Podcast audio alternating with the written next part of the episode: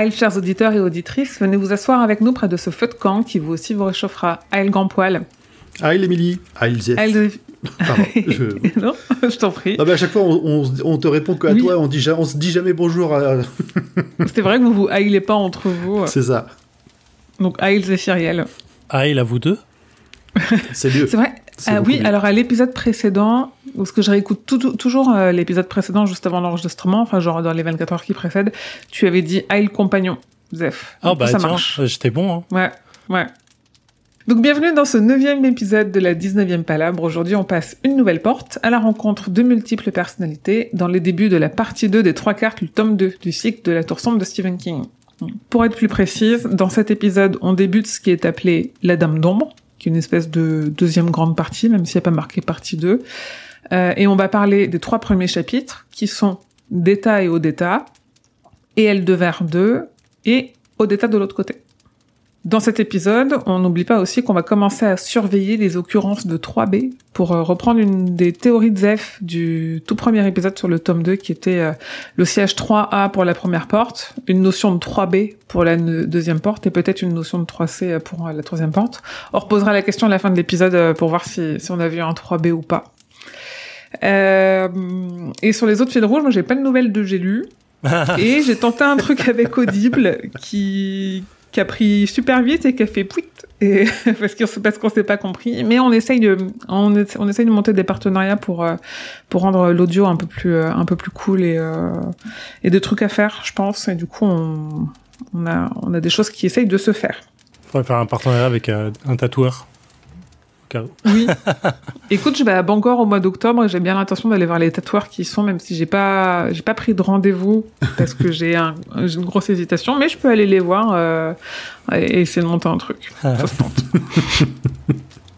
J'ai dit qu'il y a un dos qui est disponible. Et une dernière chose pour cet épisode, avant qu'on commence euh, le déroulé qu'on déroule habituellement, euh, c'est un épisode où on va parler beaucoup de racisme et de conditions des personnes noires aux États-Unis à l'époque où on va le placer. Moi, je tiens à rappeler qu'on est trois blancs qui vont parler de ça, donc on va essayer de mettre euh, euh, toutes les pincettes et tout le recul qu'il faut qu'on ait sur euh, ces sujets-là. Et surtout, très très important, il y a un mot en haine qui est beaucoup utilisé, euh, évidemment dans le contexte parce qu'il est dit par des personnages, même par une personnage, euh, ça la concerne elle-même, donc elle le dit si elle veut, et nous on le dira pas juste pour parce qu'on n'a pas, on, on dit noir, ça suffit de dire noir, Mm. euh, on n'a pas envie de contribuer à, à ce qui signifie. Donc je, donc s'il y a des commentaires, euh, soit vous, soit vous l'utilisez, mais vous l'utilisez avec des guillemets, mais je trouve ça important de de nous, vu qu'on est là pour commenter le texte, on va pas reprendre euh, ce gimmick-là. Hmm. Donc, en parlant de commentaires, on a eu des nouveaux commentaires euh, depuis la publication du dernier épisode. On l'avait dit la dernière fois, on a un peu changé le timing d'enregistrement, donc on est un peu un, un peu tôt après une sortie d'épisode pour euh, pour traiter tous les commentaires d'un coup. Donc c'est normal si vous n'avez pas votre commentaire dans l'épisode d'après. Là, on a un commentaire qui a été fait sur l'épisode 7, après qu'on a enregistré l'épisode 8, qui a été dit par Cactus Chic Pic pas 73 75 un truc comme ça, c'est écrit en petit, je suis désolée euh, si je l'ai écorché, qui dit « Cet homme fait partie de mes préférés, bravo pour vos analyses brillantes, celle du chiffre 3 notamment qui est vraiment intéressante. Les fameux yeux de bombardier de Roland m'ont toujours intrigué. Pour moi, la couleur est évidente puisque SK dit le même bleu qu'un Lévis délavé, mais c'est quoi ce bombardier? Sur des sites de fans anglophones, quelqu'un a émis hypothèse que King faisait peut-être référence au poste de bombardier dans un avion, un homme qui se doit d'être précis, imperturbable, avec un sang-froid indiscutable, et ça, c'est un peu beaucoup Roland. Et il me semble que ça, on se l'était un peu dit. euh, C'est, c'est... Par rapport à la position de Roland, c'est pas déconnant comme théorie. Ouais, je vois pas le rapport avec la couleur. mais je- Mais après, voilà, le rapport avec la couleur, euh, c'est, plutôt une image qu'un rapport peut-être direct à la couleur. euh. C'est peut-être ce qu'il a essayé de faire au départ. hein. Ouais, faudrait voir en fait les, euh, les bombardiers des années 40, voir comment ils étaient peints. En fait, je pense qu'il y a un truc comme ça avec notre. euh, Je sais que sur- je l'ai peut-être déjà dit la dernière fois, je crois qu'on en parlait de ça, mais je sais que le dessous des avions était peint en, Oui, en bleu clair pour euh, limiter la visibilité euh, Mm. depuis le sol. aucune idée si ça a un rapport avec ça, mais moi, c'est le truc qui me paraît cohérent quand j'y pense. Quand je dis bon, bleu, bleu bombardier, je pense à ça, mais c'est ma façon de le faire parce que je faisais des maquettes quand j'étais petit c'était comme ça. Euh, du coup, cette personne nous dit J'ai été un peu plus loin et vous livre ma théorie, très tirée par les cheveux, mais pourquoi pas? Sachant que SK a été fortement influencé par Clint Eastwood pour créer le personnage de Roland, j'ai cherché et trouvé un film où Clint joue le rôle d'un pilote de chasse. Il s'agit de Firefox, l'arme absolue, sorti en 1982. Les trois cartes et la description des yeux datent de 1987, donc ça joue. C'est farfelu, mais si quelqu'un a une meilleure idée, je prends. Sinon, j'aimerais jouer de vous entendre dans 17 jours. Franchement, j'adore la théorie. Rien que pour ça, je, la valide. C'est tellement possible. En fait, c'est tellement possible que le truc lui soit rentré dans le crâne quand il l'a vu et qu'il le ressorte sans se rendre compte qu'il le ressorte. C'est complètement probable. Ah ouais, c'est génial. C'est rigolo. En plus, c'est ce que j'aime bien, c'est relier euh, des, des, détails sur lesquels nous on s'attarde à des événements de, de, sa, de sa vie réelle, quoi. Et, et là, c'est complètement possible qu'il l'ait vu. Il mhm. était fan de Eastwood et il regarde tout ce qui sort, de toute façon. Donc, euh... Et donc, commentaire sur l'épisode 8 par Pierre Ferré. Euh, toujours autant de plaisir à vous écouter. J'ai deux questions. Quand vous dites c'est le cas, est-ce le cas CAS ou le cas KA Bah, ça. Des fois, on le précise, des fois, on le précise pas. Euh, c'est, on le laisse à la. Les deux à l'appréciation, oui, les deux. On le laisse à l'appréciation des auditeurs et auditrices. Et dans cet épisode, vous faites allusion au passage de la porte par Susanna dans le tome 7. Vous pensez que c'est une métaphore de la mort, que d'une certaine façon elle meurt en quittant Roland, ça m'intéresse autant que ça m'intrigue. Ça, ça, ça, sent la théorie de Zef. Oh, j'en ai. Tome 7, mon gars. ouais, ouais mais quand, on, quand on avait parlé à cet épisode-là, moi je sentais que c'est vers là que, que tu que allais nous amener, je pense, par la suite. Je crois que tome 7, j'ai plus de théories qu'il y a de pages dans le bouquin, quoi. on le fera en un an. Rendez-vous dans 10 ans. mais oui. Il y a des choses à dire hein, sur le passage de porte de Susanna. Euh, mm. ah, oui, ah clairement. Vraiment. Euh, pour, pour, moi, elle meurt. Hein, c'est le, le, passage vers le, le, paradis, vers le purgatoire, vers la mort, vers tout ce que tu veux. Hein. Je pense que c'est mm. sa façon de mourir euh, comme les autres. J'ai super hâte de relire en détail ça parce que j'ai envie d'être d'accord avec toi et je, mais je me laisse pas encore convaincre. Et j'ai hâte de de me dire que c'est pas juste pour pas me laisser convaincre et d'avoir peut-être des arguments qui pourraient m'aider à, aller plutôt dans un autre sens, tu vois, d'essayer de voir quelles autres ficelles on pourrait tirer? En vrai, euh, enfin, on, va pas théoriser là-dessus, parce qu'il y a beaucoup de choses à dire, mais euh, en, lisant d'autres trucs de King, euh, notamment, j'ai oublié le truc, mais l'histoire du mec qui est dans le coma là. Dead Zone? Non. La nouvelle dans Six Assassins, je crois. Ah, la vie de ah. Chuck. La vie de Chuck. tu vois, je commence à me dire que, en vrai, pourquoi pas pourquoi pas Pourquoi elle est pas elle est pas rentrée dans l'esprit de Patrick Danville, tu vois? Euh, mm. Mais du coup, lisez-la hein, si vous si vous avez vu la tour sombre, lisez cette nouvelle, c'est incroyable. T'as mon truc, t'as envie de dire. Oh les gars, c'est tellement ça. Elle fait quand même mal au crâne. Ouais, ouais, mais euh, je peux en parler des heures, je pense. Mais euh, en fait, à partir du moment où on considère que Jack est mort sous les roues d'une voiture qui a apparu au relais et qu'il est mort, mais qu'il a du coup qu'il n'est pas vraiment mort, mais qu'il est juste passé dans un autre monde par ce biais, mm. le biais de la mort. Enfin, c'est toujours pas vraiment résolu, on sait toujours pas exactement ce qui se passe, et probablement jamais résolu. Euh, on peut considérer que à partir du moment où tu passes dans un autre monde et en excluant ton ancien monde ou parce que Susanna, euh, on peut en parler dans le tome, dans le chapitre suivant, dans l'épisode suivant, mais elle est née dans l'autre-deux mondes. Ah putain, c'est exactement ce que j'étais en train de me dire. littéralement, j'avais dans ma tête, pour moi, Susanna, elle naît et elle meurt dans l'autre de moi. Elle n'existe pas à l'avant. Je l'ai noté dans cet épisode. ah, oui. Merde, je vous ai désolé. trop bien. Non, non, non, c'est trop bien, on est euh, d'accord. Du coup, pour moi, à partir du moment où, enfin, si je prends cette théorie-là, c'est vraiment le fil du fil du fil de la, de la pelote de laine, quoi, tu vois. Hmm. C'est, euh, si tu meurs dans ton monde et que tu passes dans un autre monde, comme Jack est mort dans son monde et est passé dans l'entre-deux-mondes, Ouais, c'est juste qu'elle passe dans notre monde et c'est la théorie de la mort en fait. Mais euh, ça veut juste dire qu'elle vit notre vie en fait. Est-ce que c'est là euh, les, euh, les vies, les neuf vies qu'on peut avoir, le Bouddha Ouais, parce que tu as déjà, Eddie a déjà fait des passages, plusieurs passages de, la, de, de, plusieurs, vers plusieurs mondes. Ouais. Dans les chapitres d'avant. Et après, j'arrêterai sur ce tome 7 parce que je, je, vraiment j'ai énormément de choses à dire. Mais Jack, quand il arrive dans le, dans le, au relais, peu de temps après, il oublie tout il oublie toute sa ancienne vie en fait. Oui. Et du coup, quand hmm. Susanna elle arrive dans son nouveau monde et qu'elle parle à Jack et à et à Eddie, ils ont oublié leur ancienne vie. Donc, tu vois, le fait de dire est-ce que eux ils sont morts et ils sont réapparus dans ce monde-là et ils ont oublié leur ancienne vie parce que c'est comme ça que ça fonctionne et juste Susanna elle a juste dit à Patrick ouvre-moi la porte vers leur monde à eux où ils sont allés c'est juste ce qu'elle a demandé en fait je pense et du coup euh, c'est normal que quand ils arrivent sur place ils ont oublié leur vie ils ont adopté un chien parce que Jack se souvient de Hot il a quand même un truc tu vois non mais tu, ils tu l'ont vois, pas encore adopté ils disent King c'est marrant King joue avec ça il- enfin, c'est un détail hein, mais euh, il dit et peut-être qu'un jour ils, adoptent- ils adopteront un chien et que ce chien s'appellera Hot Et, euh, et dans l'idée, tu vois, je pense que c'est juste ça. Donc c'est une forme de mort euh, dans le sens.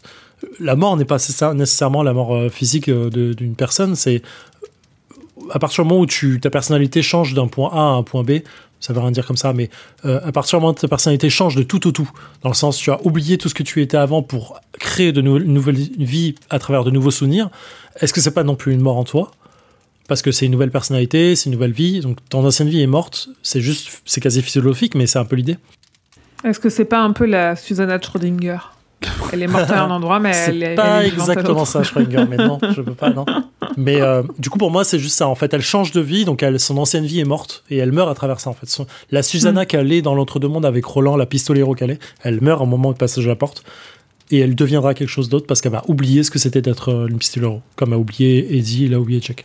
je suis d'accord Encore plein de choses à dire. hein, euh, Vraiment, je, je tease dans 7 ans. Dans ce...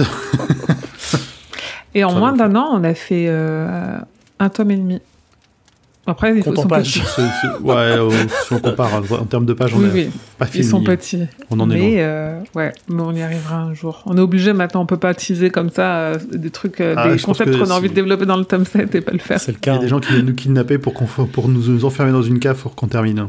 Oh oui, Tout à fait. C'est gênant. du coup, euh, l'un de vous deux doit nous faire un petit previously on, Ouais. sachant que la dernière fois c'est Zef qui l'a fait. Est-ce qu'on veut continuer sur cette lancée ou est-ce que le grand poil tu veux euh, te tenter? J'ai écrit un truc, mais si tu veux y aller, grand poil, fais-le. Oh bah si t'as écrit un truc, vas-y, hein, sinon moi c'était à l'impro total. C'est Moi, 12 je fais hein, des sais, claquettes. euh. Bien, résumé de l'épisode de 8. Pourquoi j'ai mis 9 Révisé épisode 9. révisé. Euh, après avoir tiré la carte du prisonnier, Roland rencontre Eddie Dean et l'aide à passer la douane en cachant euh, la drogue qui est dit transportée sur la plage. La drogue est sur la plage, c'est pas Eddie qui transportait sur la plage. Euh, S'ensuit ensuite la rencontre avec Balazar à la tour penchée. Une réunion de mafieux, trafiquants de drogue qui ne finit que de toute façon que d'une seule façon possible. un règlement de compte avec flingue à la clé et avec un Eddie qui se bat à Walp. Nos héros, entre guillemets héros, euh, finissent par revenir sur la plage euh, où on retrouve une seconde partie de voyage bien différente, mais où ils apprennent à se connaître. Résumé euh, en 12 lignes, je vais dire. Deux heures d'épisode aux 12 lignes. Je- Ils apprennent à se connaître jusqu'à euh, découvrir une nouvelle porte. Jusqu'à découvrir la nouvelle porte, effectivement. On s'est arrêté sur un cliffhanger. Oui, tout à fait, c'est vrai. Clairement, heureusement que c'est pas moi qui l'ai fait le résumé des épisodes, sinon on aurait fini en 20 minutes. En vrai, là, je me demande, euh, on va voir si on va plus vite ou pas. J'ai l'impression que j'ai quand même moins de, moins de trucs à dire et que à, à voir, euh, à voir. Ah ouais, euh, j'ai j'ai peu de pages aussi, hein. j'en ai que euh, 12. Déjà quand tu... Bah, 12 pages, c'est que D'habitude, je- j'avais plus que ça, je crois. Ah oui. Ah, parce déjà, qu'on se rend pas compte à combien. Déjà tu comptes en pages, c'est pas mal. Bah, c'est parce que j'écris sur un carnet, c'est pour ça. euh, 12. Ah non, j'étais à 12 aussi l'épisode d'avant. Ah bah voilà. Mais je réduis par rapport Très au bien. tome 1, ça c'est sûr. Moi, j'ai pas de théorie là, hein, pour le coup. Euh, Euh. J'ai pas eu le temps de relire, donc je sais pas ce que j'ai à dire. Je sais que j'ai des choses à dire. Cool. Ça va être la surprise pour tout le monde, même pour toi. Euh, donc, on commence la Dame d'ombre. Et je l'avais pas noté, mais en reprenant mon livre, je vois que la, le dessin qu'il y a sous le chapitrage de la Dame d'ombre, c'est une, trace de pas dans le sable, je dirais, à côté d'une. euh, Je me demande si, la- si c'est genre un trek à une frontière tracée par un bâton, ça ressemble à ça. Non, c'est la route de la. Oh oui, bien sûr, mais évidemment. Bah, moi, je l'ai Bah vu oui. comme ça en fait, mais. euh, Ah ouais, non, mais c'est complètement ça. En effet.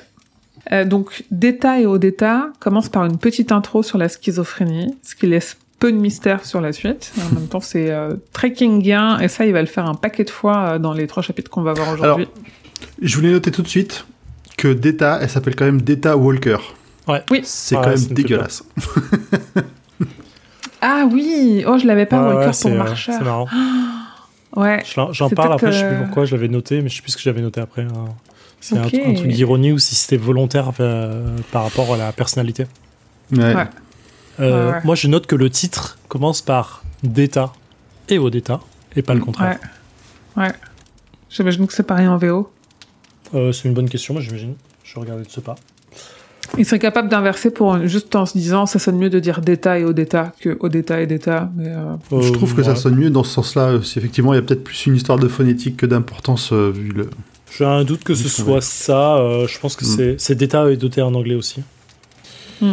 Mais euh, je pense que c'est ça parce que on va plus découvrir. euh, on, on va, enfin, je sais pas comment expliquer ça. On s'attend à Odeta parce qu'on s'attend à une personne. Je mets des guillemets en disant normal. Euh, on ne s'attend pas à Data. Parce que Mm. du coup, euh, c'est la surprise du, euh, du truc, même si on parle très vite de schizophrénie, et de Alfred Adler, hein, euh, psychiatre et psycho psychothérapeute, euh, qui, a, eff- qui a œuvré en mille- de 1870 à 1837. Enfin, œuvré, c'est sa vie, en tout cas, c'est le temps de sa vie. Bon, on, peut dire qu'il gâche la surprise dès le premier, ca- le- dès le premier paragraphe quand même. oui. Ouais, Oui, mais intér- c'est intéressant parce qu'en vrai, tu sais. Enfin, qui savait qui était Adler à ce moment-là, quoi, tu vois Ça, Tu vas pas regarder qui est euh, dans, sur Wikipédia. non, mais qui euh, il, euh. il te parle de schizophrénie dès, le- dès la première phrase, Oui. donc c'est là aussi Oui, oui, quoi tu, qu'il arrive. ouais. tu perds la surprise. Donc, après cette petite intro sur la schizophrénie, on est avec Odetta Miss Holmes qui parle avec Andrew, son chauffeur, au volant d'une limousine. On est trois mois et deux jours après l'assassinat de Kennedy. Et les références à, 20 euh, à, à cet assassinat font toujours plaisir parce que King, très tôt dans sa carrière, a eu l'idée d'écrire sur euh, le 22 novembre 63, sur l'assassinat de Kennedy, qui est un événement qui l'a marqué comme beaucoup d'Américains qui étaient vivants à ce moment-là. Et, euh, et je- on, on aura l'occasion d'y revenir plus tard euh, euh, sur le 22 63 euh, et les prémices qu'il a eu de d'idées pour son roman qu'il publiera après. Mais, mais j'aime bien toujours relever à chaque fois euh, les références à cette date-là euh, dans son œuvre. Euh, c'est marrant, la phrase qui commence par le dernier pistolero, dit Andrew, en parlant du Oui. JFK, évidemment. Oui. Et ça résonne bizarre en elle, en plus. Ça résonne bizarrement. En fait, ce que je trouvais intéressant, c'est de dire c'est intéressant de parler du dernier pistolero au monde en la personne de euh, JFK, euh, au vu des événements donc, du 22 63. Mhm. Est-ce à dire qu'à partir de sa mort, tous les pistoleros ont disparu de, de notre monde à nous? Comme euh, en fait euh, comme s'il y avait eu ça a été vraiment le dernier qui était mort Donc, je sais pas j'ai un truc de je- en fait je comprends pas pourquoi on parle de dernier pistolero en parlant de qui? JFK Oui. je Mm. vois pas vraiment la relation de base mais je trouve ça intéressant de dire que c'était le dernier homme de bien qui voulait se battre euh, pour euh, pour notre monde Hmm. je laisserai les gens juger si JFK était une personne de bien ou pas Bah, euh, tu peux avoir un avis différent selon si tu as lu 22 63 ou pas. oui je connais Dans le Kingverse, euh, il avait son utilité. oui il a pas fait de belles Grand Paul, choses tu voulais dire Non, non, moi aussi je voulais remarquer effectivement le, le, le fait que ça commençait par le dernier pistolero Ouais. et que finalement Odetta n'a pas l'air de. Enfin, je- vous l'avez dit, hein, elle a des, euh, ça a des profondes résonances, mais ça, ça, ça l'attire pas en tout cas. Hmm. Ce côté pistolero euh, quand on évoque euh, Kennedy. Ouais, parce que ça résonne bizarre. C'est, ça a l'air pas être, ça a pas l'air agréable. Répugnant d'ailleurs, ils disent. Ah, carrément. Sinon, elle a en elle aussi une petite voix, un peu mesquine, qu'elle surnomme l'aiguillon. Et ça, j'ai pas l'impression que ça revienne beaucoup après. Je l'ai pas relevé. Non. Non. Et elle pense, ce monde n'était pas fait pour les pistoleros s'ils avaient eu leur époque, elle était passée. tiens non C'est marrant. Début de migraine et de choses trop brillantes, c'est-à-dire trop lumineuses. Et là, je me dis qu'il y a sans doute euh, un- une histoire de shine en VO, ce qui est intéressant parce que Susanna, plus tard, un don qui rappelle à Roland celui d'Alain et qui est dans la VO le Shining et qui a été traduit aussi dans la VF le Shining, il nous semble. Je sais plus, non, c'était pas, je crois que c'était ça qu'on avait vu ou c'était pas Shining en VO. Non, non, en VO, c'est le pouvoir d'Alain, c'était la The Touch. Ah, c'était The Touch, ok. Et là, c'est marrant parce qu'elle aussi, on nous dit, euh, on verra quand on arrivera au moment de la VO où Susanna a un prétendu Shining qui est relié au pouvoir d'Alain. Mais, euh, mais c'est marrant de se dire que là, une des, une des démonstrations de elle va switcher dans sa schizophrénie, c'est les migraines et euh, des choses qui shine. Mhm. Et nous, on sait que donc que ça, que ça correspond en effet aux prémices de son dédoublement. Odetta a passé trois jours d'enfer dans le Mississippi et elle veut juste se requinquer et être fraîche comme une rose. Andrew répète bien le comme une rose. Et il insiste lourdement. En, en, en, trois pages, on a deux fois la rose, deux fois Pistolero, on a 22-63, on a le Shine. Ok, en fait, t'as l'impression de d'avoir un preview Leon un petit peu de regarde, il y a ça, et là, il y a ça, et là, faut pas oublier qu'il y a ça aussi, c'est évident. J'ai cherché, mais j'ai pas trouvé, euh, du coup, le, le, passage où il dit absurde mais vrai, il avait dans cette citation, euh, dans cette citation d'un article de journal, ouvrez les guillemets, euh, l'Amérique vient d'ester au passage du dernier pistolero du monde. J'ai pas trouvé euh, sur le net si vraiment cet article disait ça, mais euh, voilà, je trouvais ça intéressant. Ok. Et tu vois, en regardant mon livre en même temps, je vois que j'avais mis ce monde n'était pas fait, enfin, j'ai surligné ce monde n'était pas fait pour les pistoleros. S'ils avaient eu leur époque, elle était passée. L'était-elle il y a, y a une interrogation quand même sur euh, l'époque passée des pistoleros, c'est rigolo. Oui. Donc Data Walker, l'autre personnalité, est beaucoup, beaucoup plus modeste. On apprend que Data et Odetta s'ignorent l'une l'autre, que la seule personne qui pourrait soupçonner quelque chose est Andrew. Odetta disparaît, disparaît parfois des jours entiers sans s'en rendre compte, et qu'Odetta est celle d'origine. À 14 ans, Data n'existait toujours pas. Alors, il y a une petite, petite précision sur, euh, sur Odetta avant quand même. Le, les, trois jours d'enfer, on sait qu'elles font le son à la suite d'une participation à une. Alors, je sais plus, c'est une protestation pour les mouvements des droits civiques pour les Noirs. Ouais. Et c'est précisé qu'en plus, juste après, Detta, elle, n'a rien à carrer. Ouais. Oui, elle, elle est dans la, elle est dans la violence, mmh. alors que Odetta est dans la protestation euh, politique mmh. plutôt euh, et engagée, et l'autre, elle est plutôt euh, juste dans le rejet euh, de tout ça. Mmh avant, il y a un petit passage juste après l'aiguillon, euh, mm. un petit passage d'explication, d'analyse un peu sur les sur les pistoleros dans un monde qui s'est transformé en baril de poudre nucléaire, celui qui était assis près d'un milliard d'hommes. Voir chez les flingueurs une différence entre bon et méchant était une erreur d'envergure suicidaire. Il y avait trop de mains tremblantes pour tenir la flamme d'une allumette à côté de trop de mèches. Ce monde n'est pas fait pour les pistoleros. C'est ce que tu disais. S'il y avait eu leur époque, elle était passée. Et en fait, c'est mm. intéressant parce que elle l'analyse comme les pistoleros qui, qui, qui, faisaient, font partie du monde d'avant, effectivement, mais il y a un rapport entre le bon et le mauvais qui rapporte peut-être à l'aspect de notre monde sur une révolution du peuple. Euh, dans le sens, le peuple devrait se soulever pour empêcher ça. Et est-ce que euh, Kennedy est mort aussi euh, d'un soulèvement du peuple parce que il, il, était arrêté sur certaines idées pour, euh, pour le bien du monde mm. euh, Je mets des guillemets sur le bien du monde, hein, ça j'ai politiquement par rapport au, au, contexte de l'époque et tout, et, et j'ai pas tout le contexte de l'époque personnellement, mm. euh, ni le contexte politique, ni social et ainsi de suite. Mais bon, de ce que j'en sais, c'était considéré, il était plutôt considéré comme une personne qui se battait pour les droits humains et qui refusait la guerre de Vietnam, qui refusait énormément de trucs négatifs, enfin de guerre. Euh, donc voilà, en fait, est-ce que lui ne voulait pas être, essayer de mettre fin à une forme de caste pour prendre euh, le pouvoir et faire ce qu'il veut du monde? Ça veut rien dire ce que je veux dire, pardon. Euh... si, si, si, si, tu es en train de... Alors en fait, je me disais, est-ce que Kennedy n'est pas mort par un soulèvement, entre guillemets, comme par un, ouais. un farson de notre mm. monde? Je remets un peu le côté du complot qu'il y a sur l'assassinat de Kennedy, machin et tout. Mm. Quand bien même on considère, enfin quand bien même, je vais mettre mes convictions de côté. Dans notre monde actuel, c'est Lee Harvey Oswald qui a tué Kennedy. Je ne suis pas exactement d'accord avec cette théorie, mais pourquoi pas. Euh, on pourrait considérer que c'est une forme de farson parce qu'il était euh, communiste, il était pour, enfin, euh, et enfin, il avait plein de choses qui étaient contre Kennedy. Et en fait, là où je veux en venir, c'est de dire si, lui, si Kennedy c'est le dernier pistolero, c'est un peu un rapport au, à Steven euh, Deschamps, le, ouais, le père de, de Roland donc qui représentait en fait la caste du pistolero, qui est tué en fait par effectivement par un, un homme de mal entre guillemets euh, pour pour mettre fin à la caste du pistolero dans notre monde. Putain, j'y suis arrivé, c'était dur. Oui, non, non, ils, ils, sont en train de défier euh, les aristocrates riches, euh, blancs, privilégiés, exactement comme euh, quelque chose que tu as amené très très au début de ce podcast euh, sur de se dire, bah oui, mais en fait, du point de vue de ceux qui veulent faire tomber euh, Gilead, exact on, on, on, ils sont peut-être pas si, si géniaux que ça, quoi. Ouais. Tous ces aristos. Et, et, puis ça rejoint cette, cette citation que tu as eu au début, ça rejoint aussi le côté pacifisme de, euh, de Odetta en disant bah il n'y a pas de bons ou de mauvais pistoleros, il y a des pistoleros, et c'est pas bien. Exact. ouais. Globalement. Ouais. Et d'ailleurs c'est intéressant parce que du coup, le, pour reprendre là où vous en étiez avant de, que je coupe, euh, Odetta effectivement elle se bat pour le bien euh, dans le sens pour ce qui est un, contre ce qui est injuste et donc pour le juste, en allant effectivement à Oxford et tout ce qu'elle a fait pour le, le, soulèvement des droits physiques civiques, euh, le Freedom Summer Project, je crois, c'est en anglais, c'est comme ça. Je suis pas sûr.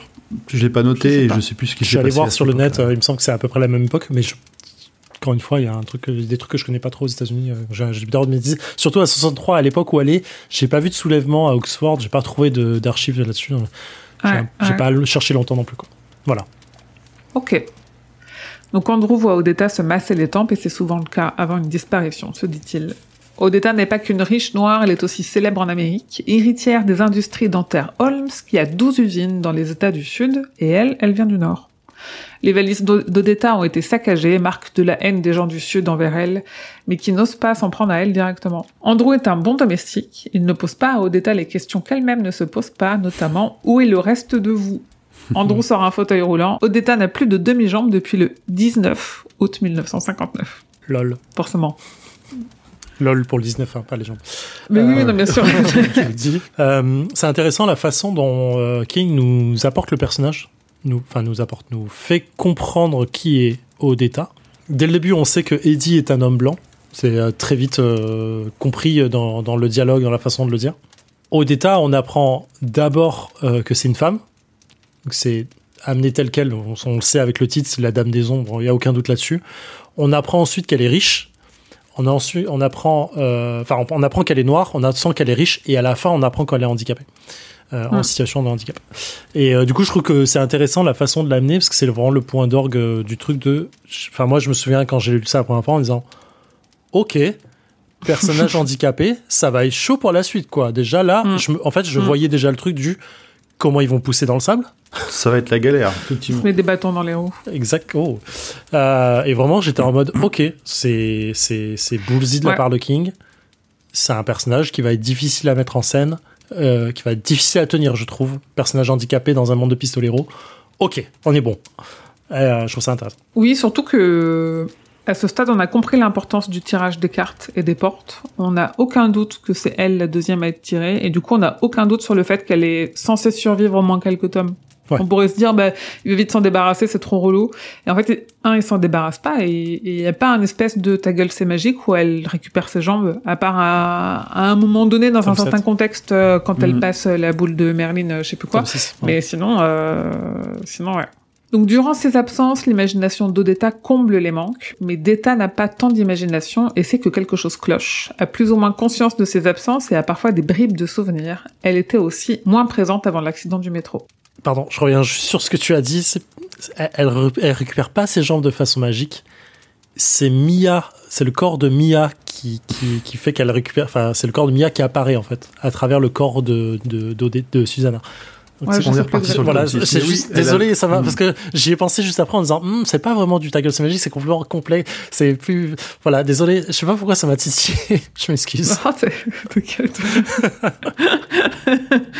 non, non, mais je, sais plus exactement comment c'est présenté, et en effet, peut-être que c'est le corps de Mia avec Susanna dedans, ou inversement. Oui, parce que c'est Mia, qui, Mia qui contrôle tout à ce moment-là, en fait. C'est en fait c'est le reste des jambes, c'est euh, des jambes blanches, c'est les jambes de Mia, tout ça. Et bon, c'est très précis. Oui, oui. Pardon. Oui, oui. En plus, c'était juste pour mettre de côté le fait que je disais, elle récupère pas, ses jambes, mais euh, le, non. le pointu là-dessus, pardon. écoute, je le fais tout le temps, donc c'est pas moi qui vais euh, qui vais jeter la pierre. Donc détail du genre à prendre un plaisir littéral en volant, cassant ou agressant, elle n'est faite que de pulsions qu'elle doit assouvir, presque acquitter avec un sentiment d'urgence. Le père d'Odetta est mort en 62. Là, c'est vraiment présentation d'un nouveau personnage, enchaînement d'événements euh, à gauche, à droite, euh, à toute vitesse. Euh, en 59 comme aujourd'hui, elle avait la possibilité de se déplacer en limousine tout le temps, ce qu'elle ne faisait pas pour ne pas faire partie de ce qu'un journaliste a un jour qualifié la gauche limousine. et ça lui a coûté la moitié de ses jambes et une moitié de son cerveau.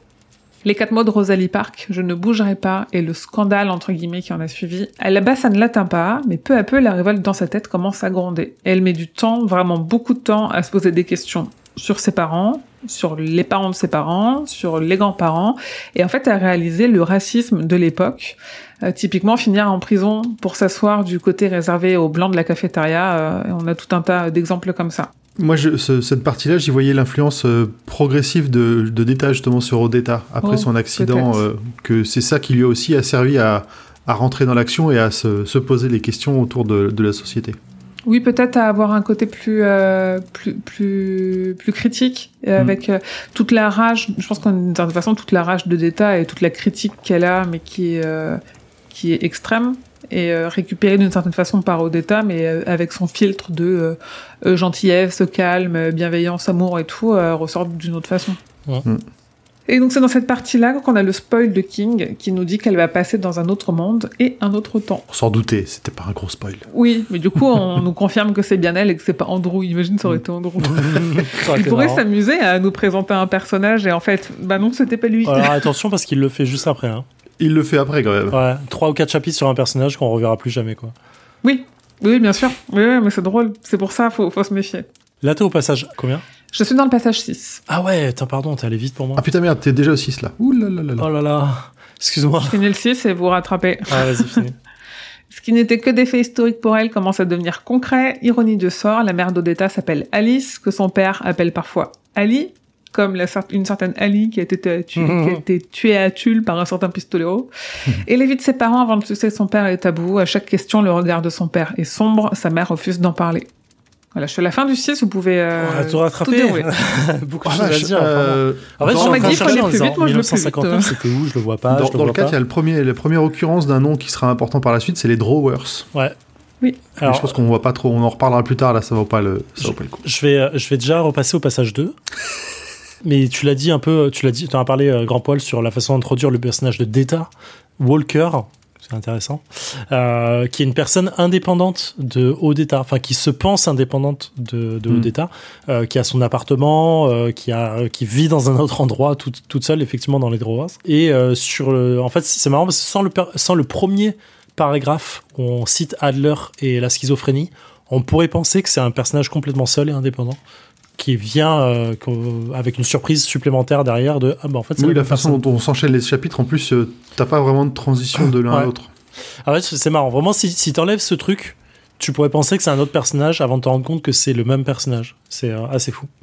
Passage 3 excusez-moi il était presque aussi connu du grand public américain que Medgar Evers ou Martin Luther King. Euh, je, notais quoi? On remplace encore le contexte de la richesse pour indiquer qui est vraiment haut d'état. Donc effectivement, le fait qu'elle se mhm. batte pour du bien et qu'elle se batte pour le, droit civique et ainsi de suite. Et effectivement, quand tu parlais du vide de son existence en dessous des genoux, c'est là où j'avais noté.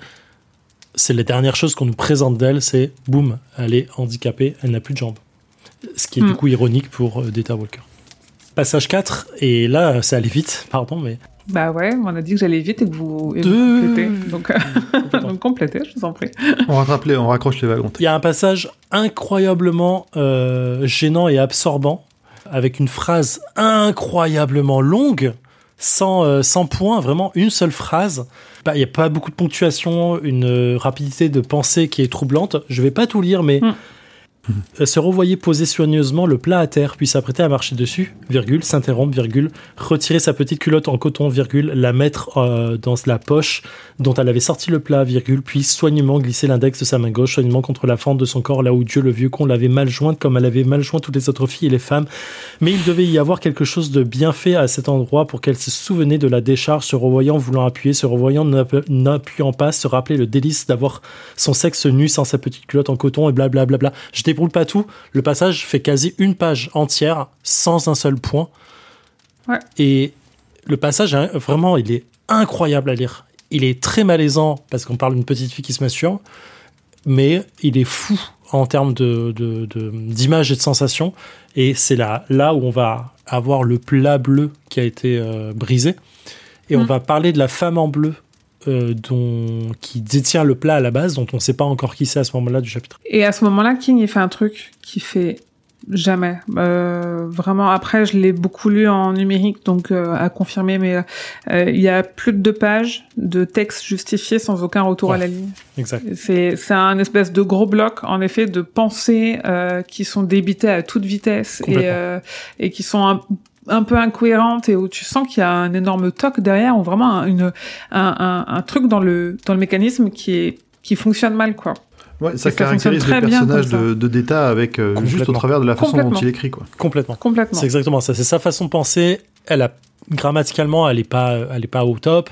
Il y a plein de choses qui font que euh, elle débite juste ses pensées en fait. Elle a pas de réflexion, elle a juste du blablabla blablabla blablabla et c'est ultra fort, je trouve comme passage. Vraiment, euh, ce, ce, ce, ce passage-là, ce chapitre, hein, passage 4, il est assez fou Mm. pour ça en fait, et il est, il est crucial pour la fin, pour la suite de, pour comprendre d'état et haut d'état, euh, je trouve.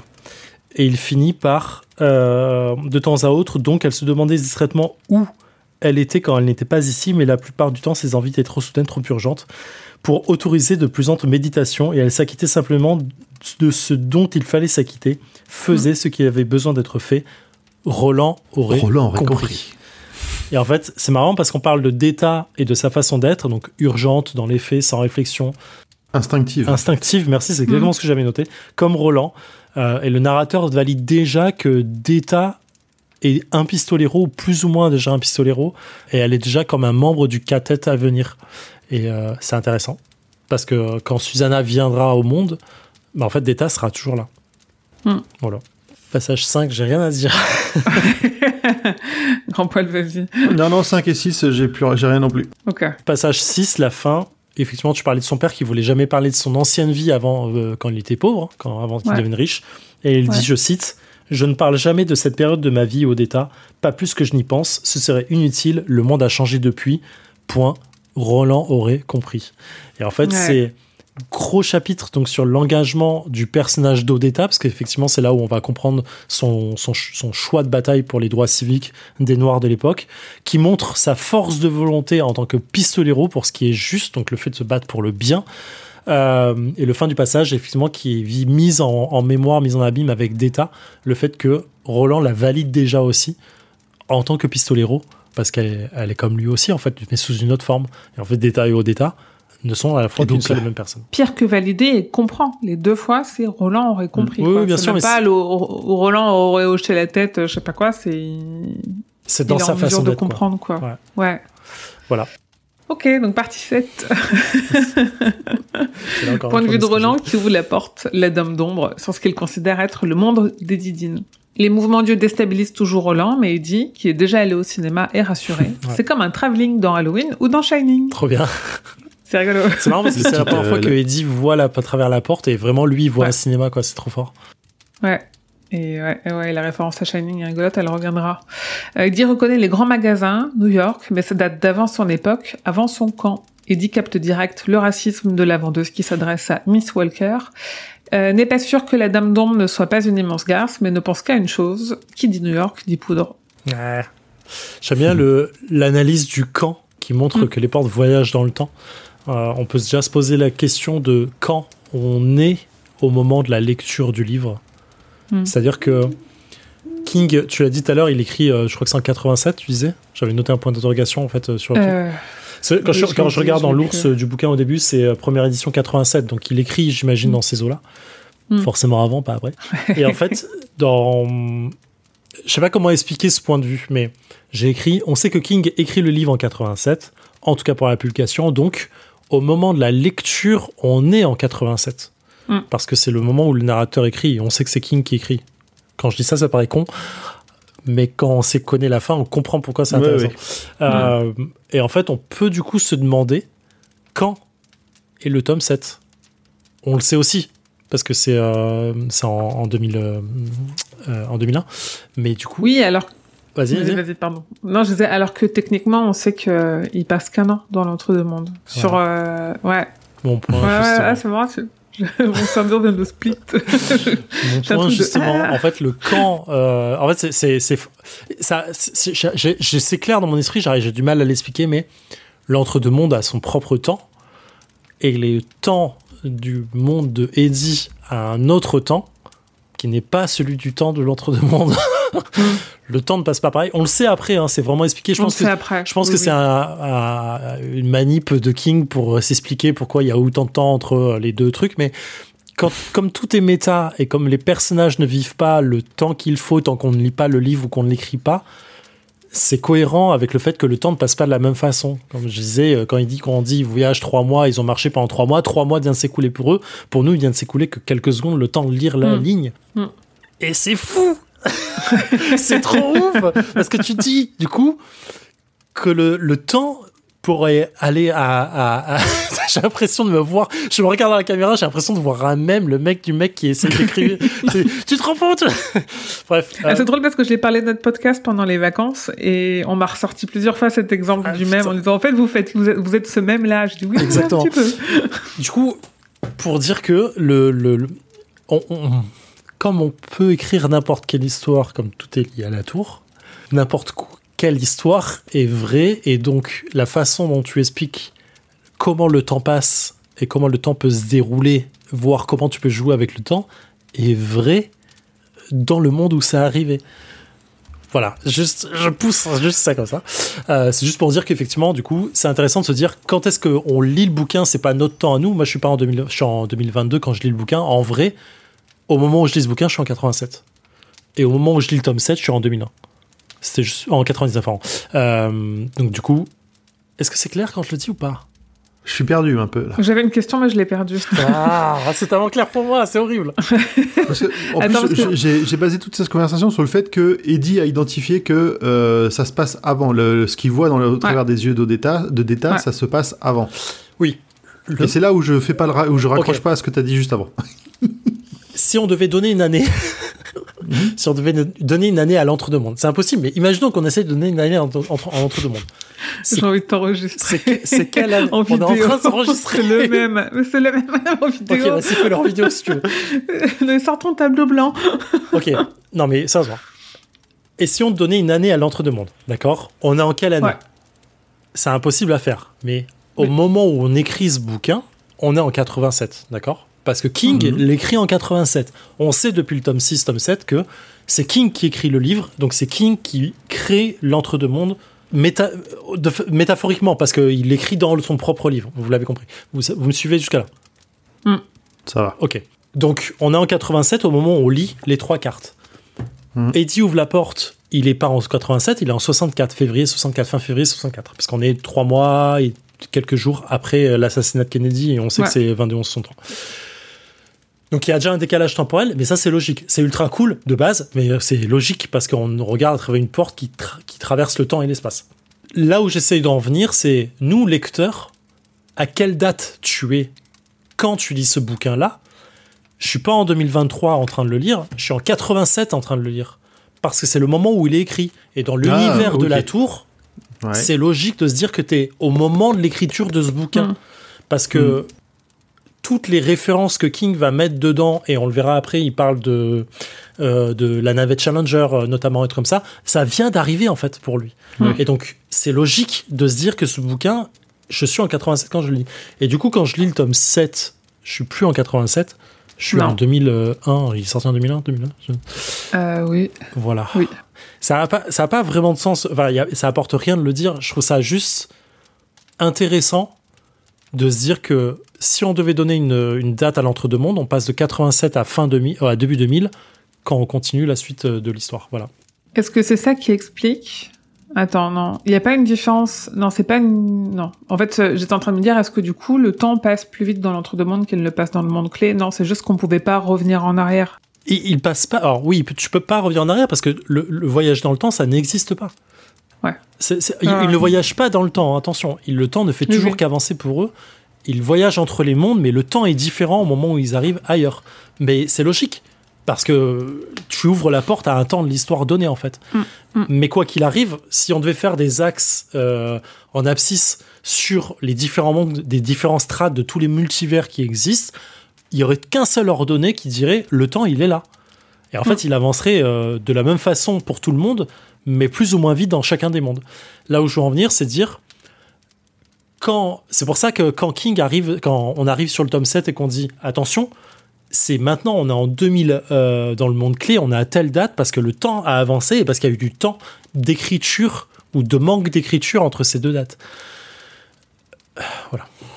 Dans l'œuvre de King, il y a des portes, et j'en ai au moins une en tête, qui amènent à une date donnée, toujours la même, et qui, alors après on interprète comme on veut, efface ou efface pas, mais à chaque fois qu'on la passe, on Oui. revient deux minutes après notre euh, dans notre temps à nous. Mais si on repasse dedans, on revient au même point de départ que Ouais. la fois d'avant. Donc ça créer une autre timeline. Eux, ils disent ça efface. Moi, pour moi, ça efface pas, ça crée une autre timeline. Pour moi, c'est un- Ça dans crée- 23 c'est un ça autre nouveau niveau de la tour. Ça Ouais, crée un nouveau niveau de la tour. Exactement. Pour Ouais, moi, c'est un autre monde à chaque fois dans lequel il passe. Ouais. En fait, Ouais, c'est juste ça. pire. Ouais. C'est un peu l'effet euh, retour dans le futur à chaque fois. Enfin, non, retour dans le futur, c'est la même timeline qui change. Non, non, c'est la même Oui. timeline. Il y a Ouais. les conséquences. On a, enfin, si on, on se base sur ce qui se passe, on Ouais. voit que les conséquences de ce qui change dans le, dans le passé. Mais euh, et en plus, je crois qu'il le dit dans ce roman-là, euh, justement à la fin, que en fait, euh, c'est un autre monde à chaque fois. En fait, Ah, je, je crois qu'ils le, le disent à la fin quand il, il parle avec Chapeau Vert de, de ça et il dit mais t'as toujours pas compris qu'en fait c'était un autre monde, que tu créais rien Mm. de plus en fait, Enfin, que Mm. tu, tu changeais juste la timeline d'un autre monde et que tu tu rechangeais pas ton monde à toi. Je, je me souviens pas de ça. Je suis quasi sûr, faut que je relise, mais je suis quasi sûr que c'est Ouais, ça parce que moi ça avait mind blow en mode oh mec, tu pensais que tu changeais un truc, t'as enfin tout le bordel tout le temps ailleurs, c'est génial. ça C'est très. Rick et Morty, c'est rigolo. Ça, Parce que je suis en plein dans la dernière saison et elle est archi méta. Elle est et tellement cool. et Ah bah, ça, ça m'y fait penser. Elle est Ça va tellement très loin, ça tellement va très profonde. Donc Roland attend toujours. Non, c'est bon, pardon. Oui, vas-y. Moi j'ai un dernier petit détail, mais vraiment là c'est plus euh, vraiment très pratico-pratique. Euh, quand Roland regarde au travers des yeux d'État, il note quand même qu'il y a des mains, des mains très brunes qui, qui rentrent dans son champ de vision. Oui. Et il passe à autre chose. Oui. Pour Roland, c'est vraiment pas un détail qui a une importance. Il dit juste, il note une information et puis il fait, pff, voilà, c'est parti. Au moment où le film a été est entré en production, l'adaptation de La Tour Sombre, et qu'ils ont casté un Roland, euh, qu'ils ont casté Idris Elba pour euh, Mm. faire euh, Roland le Pistolero. Idris Elba est noir, et il y a eu beaucoup, et il y a encore eu le débat sur le Discord pendant les vacances là sur eux. Euh, euh, ça change complètement le sens de l'histoire que Roland soit noir. Non, ça change pour moi des éléments. En fait, moi, j'avais au moment où c'est sorti, ce que je voulais dire, c'est que euh, j'avais un doute, j'avais plus bien la tour sombre en tête, et j'avais un doute sur le fait que Roland soit raciste ou pas. Et en fait, là, euh, genre jour zéro, euh, minute une, on- il l'est pas, il s'en fout, c'est un Non, détail, quoi. Il n'y fera jamais référence, mais jamais. Est-ce qu'on peut se poser la bonne question par rapport à Idris Elba Le fait de savoir que caster un acteur connu fait que tu vois un acteur connu et pas le personnage de Roland? Sûr. Ça, ça me rend ouf. Est-ce qu'on est pas... Est-ce qu'on peut poser les vrais débats? oui, c'est ça, oui. Je Caster des acteurs inconnus, qu'on n'est pas un acteur connu, c'est tout ce qu'on demande. Pas dans les rôles principaux. Pas dans les rôles principaux. C'est mon point de vue. voilà. Donc Roland attend toujours de voir ce qu'Eddie, un gamin futé, pense-t-il, va décider de faire alors qu'il aurait pu le tuer au moins six fois déjà. Mmh. Eddie rend l'arme à Roland, convaincu que s'il tue le pistolero, la porte disparaîtra. On n'est pas trop dans l'exagération de Roland qui est à moitié mort en train de crever sur la plage et dire j'aurais pu le tuer six fois. Alors on est bien ou pas? Moi, je pense pas qu'il exagère, moi. L'ego démesuré de Roland, on peu, en ouais. reparle ou pas Surtout quand viendra Alors- la scène du couteau en mode ah bah là t'es plus assez rapide, qu'est-ce qui se passe quoi tu vois Oui. Moi, je pense que sur ses capacités, c'est pas de l'ego démesuré. Sur la- ses, ses capacités, ça, la- on, on l'a vu, hein, à moitié mort, il a flingué le, le, le, le truand de Balazar là quand il est arrivé sur la. Enfin, vraiment, il ressemble à un mort-vivant. Il est encore plus rapide que la Terre entière. Je pense sur que les si capacités, c'est pas de l'ego. Si t'es pas sûr de toi, t'es pas un pistolero. Parce que Mm. le moment, l'instant où tu doutes, c'est euh, le quart de seconde de faiblesse. euh, ouais, complètement. Complètement. Donc Eddie négocie tel un gosse de pouvoir aller seul quelques heures dans New York, mais ne jamais faire confiance à un junkie? Roland résiste et comprend en même temps que la façon de se déplacer de la dame d'ombre n'est pas normale, mais il ne connaît pas les fauteuils roulants, lui. J'aime bien le, euh, le petit jugement de Roland qui a le, sur le tu es capable de sortir des choses intelligentes quand tu veux, Eddie. Songe à le pistolero. Pourquoi dis-tu si souvent de dire n'importe quoi? Mais la relation des deux. Je trouve ça trop bien. Et en fait, moi j'ai noté en gros, mec, c'est le cas et ça va te sauver la vie plus tard. Alors Ouais. ferme bien ta bouche. Ouais. Et c'est, euh, je crois que c'est, alors si je me trompe pas, c'est aussi dans cette partie-là où justement quand il essaie de négocier son, son prochain fixe un peu comme un minable, que Eddie dit qu'à à, à Roland que c'est quand même un, un enfoiré parce que il se, enfin, d'après lui, Roland sait qu'après la tour sombre, il y aura rien. Ouais. Il dit que ça jusqu'à la tour sombre, sa vie euh, ne, changera ça. pas. Il va, il prend, il, enfin, il va rester clean. Il fera ce qu'il veut après. Et Eddie lui dit, t'es un- vraiment un putain d'enfoiré parce que oh, la tour sombre et après, moi je serai mort, c'est sûr. Exact. Oui, c'est ça. Trop bien. Roland lui dit qu'après la tour, il pourra faire ce qu'il voudra, mais Eddie est lucide pour lui, il n'y aura pas. Et, et même, très et- triste. et Roland, il, il ressent un- une pointe de honte à ce moment-là. Ouais, ouais. Oui, oui, il est... Roland est assez lucide euh, malgré tout sur le sort Mm. qui va leur réserver. Hein. Eddie est très triste, très en colère, provoque Roland de façon assez intelligente. Il y en a un qui parle d'honneur et l'autre qui parle de Cuthbert. À quoi lui a mené son honneur si ce n'est la mort? Hum, hum. Ce passage, il est quand même ouf, ce petit dialogue avec Roland et, euh, et Eddie, c'est Ouais, ouais, il est chouette. d'un signe de tête, il montre à la porte, jusqu'à la tour au moins, quand il parle de euh, quand est-ce que ma vie, euh, machin. Euh, Mhm. Cette part de ta vie est close, après je m'en fiche, après tu seras libre d'aller au diable, et comme bon te semblera, mais jusque-là j'ai besoin de toi. Ah, tu es un putain de salaud de menteur, fit Eddie avec douceur, sans émotion perceptible dans sa voix, mais le pistolet rouvrit dans ses yeux le sentiment des larmes. Tu sais très bien qu'il n'y aura pas d'après, ni pour moi, ni pour elle, ni pour Dieu sait qui sera ce troisième type, et probablement pas pour toi d'ailleurs. Hmm. Et, euh, et c'est ouf parce que j'avais noté. Est-ce que tu sais que tu parles vrai et dit à ce point-là ou pas? C'est quand même ouf. Le mec, il sait qu'il n'y aura pas d'après pour Roland non plus. C'est tout. Ouais, la, la lucidité de d'Eddie, mais de façon générale, hein, elle est, euh, elle est. Ouais. Ah ouais, il est cool. Il est tellement cool. Mais il est tragique. Enfin, vraiment, Oui. c'est un côté extrêmement tragique dans, dans toutes ses réactions et le fait qu'il soit totalement conscient de ce qui va se passer par la suite. Mm, C'est un mm, écorché vif, tu vois. Mm. C'est euh, vraiment, euh, il est très très touchant, Eddie. Donc ils voient tous les deux que la Dame d'Ombre est une voleuse à l'étalage, moment où Roland passe la porte en dépit de la menace d'Eddie de le tuer, de tuer son corps s'il la passe et pas lui. Eddie sort un couteau et l'amène au contact du coup du, corps inerte du pistolero. Donc début du chapitre 2, et elle devint 2. Retour en août 1959, un certain Georges et Giulio discutent devant la clinique des Sœurs de la Charité où ils travaillent tous les deux. Georges est un interne et Giulio est un infirmier. Ils parlent d'une noire qui a perdu beaucoup de sang, ils ne savent pas si elle va s'en sortir. On a un souvenir de Georges qui nous est raconté, de quand il a dû s'occuper de blessés après un crash d'avion euh, et du trauma que ça lui a laissé. Et ça c'est marrant parce que moi j'ai j'ai cherché, j'ai pas trouvé euh, si c'était un, une vraie référence à un vrai crash d'avion, alors qu'on a pas mal de détails et tout. Et c'est marrant et en effet c'est ce qu'on disait tout à l'heure, c'est très Kingien de détailler une part d'histoire d'un perso qu'on ne reverra jamais. Et euh, c'est et c'est tellement bien détaillé que c'est perturbant parce qu'on a on sait plus où on est, on Ouais. sait plus où on se trouve, on sait pas qui c'est, on sait pas où ils sont, on a à peu près la date, on comprend à peu près qu'ils ont l'air de parler de Odetta slash d'État, mais on, on, on se perd un petit peu quoi. Ouais, 7 pages hein, entières. hein. Ouais ouais c'est long. hein. C'est long. Il trouve que la femme était bizarre. On nous dit, on aurait dit qu'elle était deux personnes distinctes.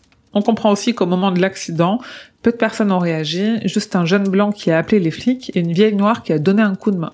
On comprend qu'Odetta slash d'État en attendant le métro a été poussé, ça ne fait aucun doute, et on ne sait pas si le ou la coupable a été arrêtée. Quand elle est tombée sur les rails, elle a essayé de s'enfuir à quatre pattes, et euh, donc elle a vu l'accident arriver. Et ça, c'est, moi, je me souvenais pas de ce détail-là, Mhm. de, où elle voit le, le wagon lui arriver dessus.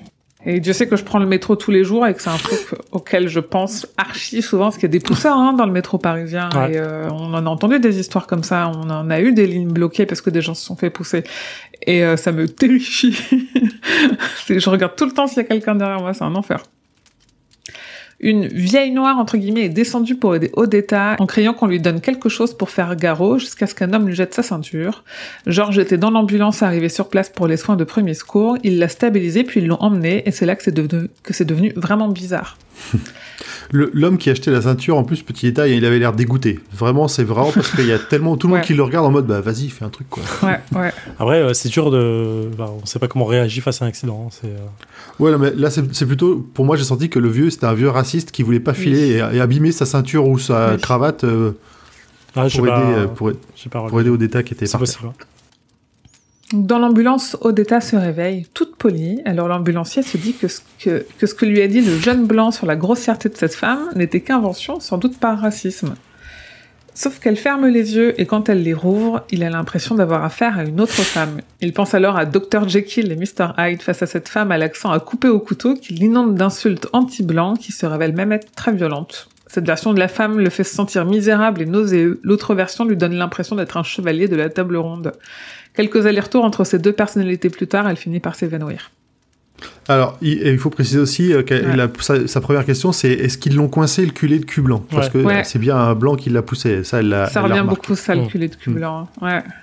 Et oui, comme quoi, elle, elle l'a vu. Elle a vu qu'il l'a poussé. Mm.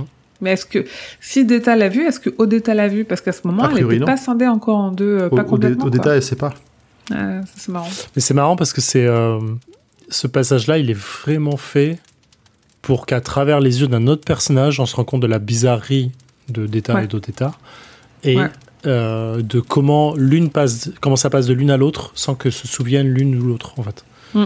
Et euh, c'est le, le passage, il est vraiment ouf en fait quand tu le lis parce que justement ce passage-là où elle se réveille, où elle est toute douce en disant est-ce que vous allez bien, machin, c'est vraiment un truc de, elle s'inquiète presque pour l'infirmier plus que pour elle. Et euh, t'as l'autre qui arrive derrière en insultant tout le monde. Et c'est assez ouf, je trouve, euh, parce que c'est ce qui va, va arriver en plus derrière, mais c'est vraiment fou quoi. C'est flippant parce que en fait King elle a été très fort, il nous a présenté un infirmier qui est euh, un infirmier tel Monsieur Tout le Monde qui nous parle d'un trauma qu'il a eu sur euh, sur un crash horrible, donc on commence à s'y attacher, à le comprendre, à se dire ok ça pourrait être mon cousin, ça pourrait être mon frère machin, Mhm. et par ses yeux on voit un truc qui semble d'une violence inouïe et qui semble surtout extrêmement déstabilisant. Et on peut que s'identifier à ce qu'il voit en fait, Ouais. beaucoup plus qu'on ne s'identifierait à Roland et euh, et et Eddie parce que à ce stade de la lecture on a admis qu'il y avait de choulouteries chez eux et on, Ouais. on en Et serait eux-mêmes, euh, eux-mêmes se vont, bah vont ouais pas, tu vois vont pas trop réagir là-dessus, quoi. ça nous toucherait avec moins de force Hmm. alors que là tu fais ah ouais c'est quand même violent il y a il y a un vrai truc qui se passe quoi Mm. Mais en fait, c'est marrant parce que ce passage-là, il s'inscrit nulle part. Dans le sens, personne n'est en Ah train de le vivre, personne n'est en train de le lire, personne, à part le lecteur. Mais Roland le connaît pas, euh, Eddie le connaît pas, c'est pas Data ou Data qui s'en rappelle. Pour moi t'entends une conversation dans un café où t'es assis sur le banc à côté d'eux devant la clinique en train de discuter ils sont en train d'en discuter t'entends ça et, euh, et tu finis ta clope tu pars et euh, t'entends plus le reste de la C'est conversation vraiment quoi. une, une frame entre le moment où Roland et Eddie ouvrent la porte et au moment où Roland passe la porte et il revient. C'est vraiment juste, on, on présente ça, Ouais. quoi. C'est vraiment, dans le montage, je verrais presque comme ça, comme un Tarantino où on te met un truc entre deux scènes, quoi, tu vois. Ouais. j'adore quand King fait ça Ouais, c'est trop. ouf. Donc retour devant la clinique avec l'interne et l'infirmier qui se disent grosso modo avec tristesse qu'il aurait peut-être été préférable pour elle de mourir si personne ne peut lui venir en aide. Alors, euh, ju- juste avant ça, juste avant ça, toujours pareil dans l'échange entre les deux infirmiers, enfin entre l'infirmier et l'interne, l'infirmier, lui, à ce moment-là, il tombe amoureux d'Odetta. Oh, je l'ai pas relevé Oh, ça. j'ai pas relevé ça, effectivement, ouais. Alors, il y, a- il y a la citation, c'est Il n'y a ni heure ni lieu pour tomber amoureux, et ce fut alors que la main qu'il tenait se fit serre et qu'il entend- qu'il s'entendit traiter de culé de cul blanc. Oh, c'était trop. Ah. C'est trop bien. Comme quoi, elle a un pouvoir sur les gens, euh, parce que même Eddie va tomber amoureux. En fait, je pense qu'il y a le fait de, si t'as envie de prendre soin des gens, tu peux facilement tomber amoureux d'elle, et c'est un peu le Ou cas quand t'es d'Eddie derrière. infirmier. quoi. euh, Ouais. Hmm. Il dit il aurait pu être infirmier hein, dans une vie où, euh, où on lui donne plus de chance. Oui, complètement. euh, il a, il a le. Il a, be- Il il laisse a ce qu'il besoin faut de pour, s'occuper quoi. des autres. Ça montre aussi quand même le, vu que euh, toute la fin de ce passage-là, c'est il y en a une qui te fait te sentir euh, tel un chevalier à table ronde et l'autre t'es misérable et nauséeux. Ça montre aussi euh, le charisme et l'influence de chacune des personnalités. Parce que Ouais. tu peux être deux personnalités, mais tu peux être euh, deux personnalités fades, quoi. Tu vois, c'est pas. Alors que là, les, les deux ont un truc d'une violence, mais chacune de son côté. Et donc la partie d'après, ça s'appelle l'instant du tirage, ce qui correspond à quand Roland débarque dans la tête d'Odetta. Quand Detta est aux commandes, c'est exactement ce que tu disais, Zef. mais En fait, là, on a une sorte de frame au moment du passage de la porte euh, de Roland. Et, euh, et donc, Detta sent la présence de ce culé de cul blanc tout de suite. Alors, elle hurle, ce qui attire l'attention sur elle. euh, et donc, elle se fait griller par la sécurité qui court dans cette direction. Hmm. Et à ce moment-là, en fait, la carte, elle est tirée. Il a passé la porte. Il n'y a plus de marche arrière possible. On ne défausse plus si facilement une fois dans les mains du pistolero. Euh, y a- En fait, c'est marrant parce que les sens de tirage, c'est vraiment le drawing dans en anglais. Pas- Ouais. pas Ouais. Drawing. Et, euh, et en fait, elle fait euh, directement référence à finissez un peu plus tard dans la boîte à ordures que dans les drawers pour, euh, pour Ah. C'est euh, intéressant. euh, juste- Là, en français, ça donne pas de sens, mais en anglais, c'est effectivement le cas. Ok, joli. Roland voit le mec de la sécu et prend les commandes. Il file à toute vitesse à la force de ses bras. Le sac sur ses genoux tombe et le mec de la sécu, visiblement bien portant d'après Roland qui fait deux fois la remarque, euh, se prend les pieds dans le contenu du sac et tombe. Et ça, Roland, il va jamais s'en remettre que des chefs de la sécurité ou que des membres de l'autorité euh, soient, soient bien portants. Pas tant Ça qu'il soit revient à bien chaque portant, fois, mais qu'il quoi. soit euh, plutôt euh, pas. Euh, Ah, il me semble que c'est vraiment... euh, Enfin, il est gros, il arrivera jamais à me courir après, tu vois. ouais, ouais. Oui, mais ça, mais parce qu'il parce qu'il sent le parce que pour lui pistolero, il sent qu'il y a un laisser aller chez chez chez, Ouais, chez- ouais. C'est ça, chez- ouais. chez cette personne-là qui représente l'autorité, ce que lui ne Ouais, comprend ouais. pas. Et c'est pas la première fois et ça reviendra à Mm. chaque fois, c'est marrant. Grossophobie. Oui, oui, mais bah Roland, hein. Alors, Roland, euh, il est détestable.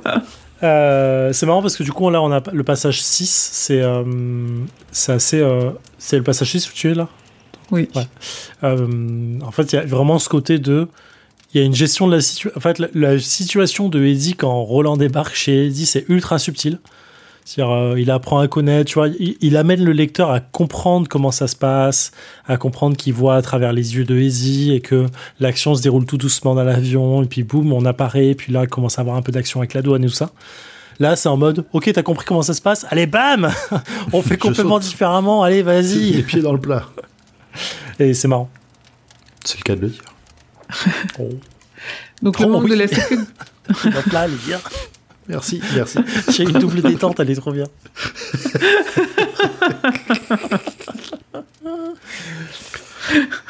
Donc le membre de la sécu sortant de sortir son arme, vieux réflexe de flic, se relève et voit le fauteuil entrer dans une cabine d'essayage, mais quand il en ouvre la porte, elle n'y est pas, ni elle, ni son fauteuil.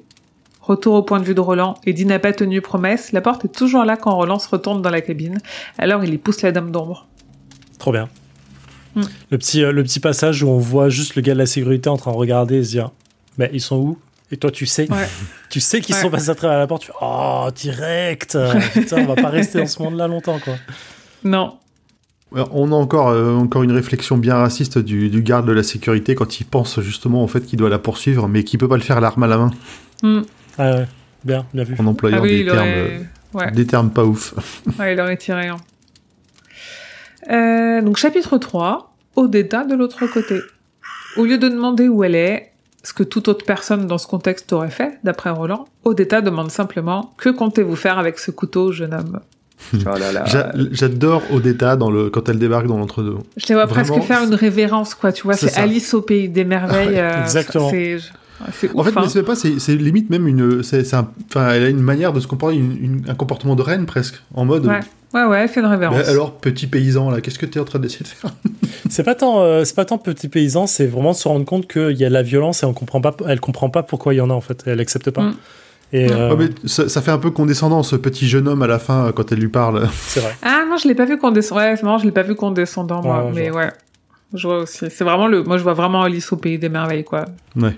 Et c'est marrant parce que du coup, avec une seule phrase qui reviendra du coup dans la bouche de Eddie et de, et de Roland, on comprend que d'un coup, ça va être pas si simple euh, Mm. avec, euh, avec Odetta, ne serait-ce qu'avec Odetta, parce qu'elle est à côté de la plaque tout le temps en fait. Mm. Et du coup, là, Mm. dès le début, elle est à côté de la plaque, elle demande Mm. pas effectivement où elle est, et elle demande, elle demande un point sur la situation.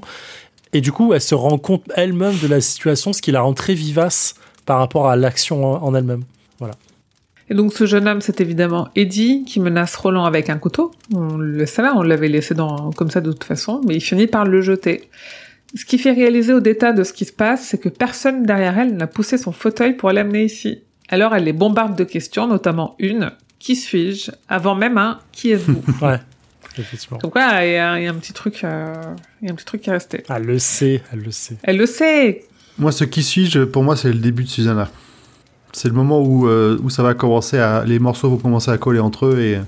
On l'aura dans l'épisode euh, prochain, dans l'épisode 10. Le moment où elle passe la porte, c'est le moment où Deta et Odetta prennent conscience l'une de l'autre, ou en tout cas à Mm. partir de ce moment-là, on sait que elles, elles s'entrevoient toutes les deux. Et le qui suis-je, c'est pour ça qu'il est là à ce moment-là, c'est Ouais. parce qu'elle commence à prendre conscience de la présence de l'autre, qu'elle le veuille ou non, il y a un truc qui a qui a glitché dans leur esprit à l'une et à l'autre. Mm.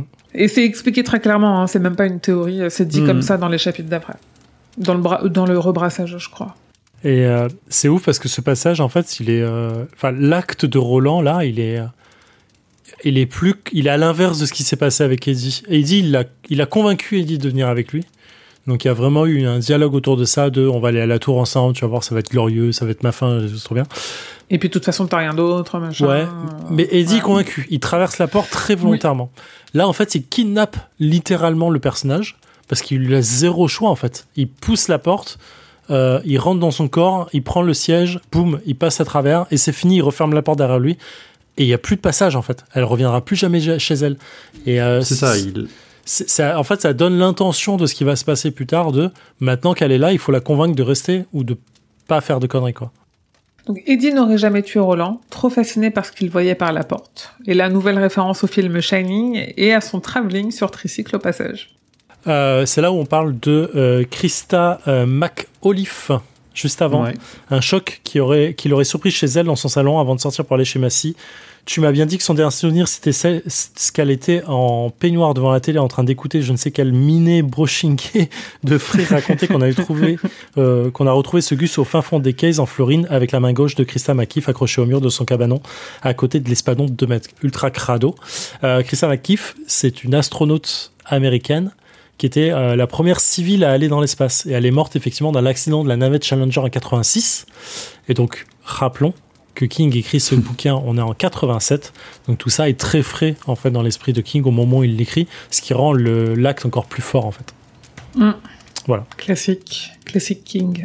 Donc Eddie a suivi la poursuite en fauteuil avec le flic et au moment du passage de porte, il entend un genre de déchirement qu'il aurait qualifié de placentaire s'il avait su ce que c'était. Oh bah dis donc Et il remarque que la femme a changé entre ce qu'il a vu dans le miroir et celle qu'il voit sur la plage, mais impute ça à l'état de choc. Effectivement, placentaire, c'est l'image qui, euh, qui, enfin, énorme quoi, trop bien fait, euh, qui montre la naissance du personnage ou la renaissance dans son cas, qui implique Oui, un changement ou, ou une nouvelle évolution à venir pour le personnage spécifiquement.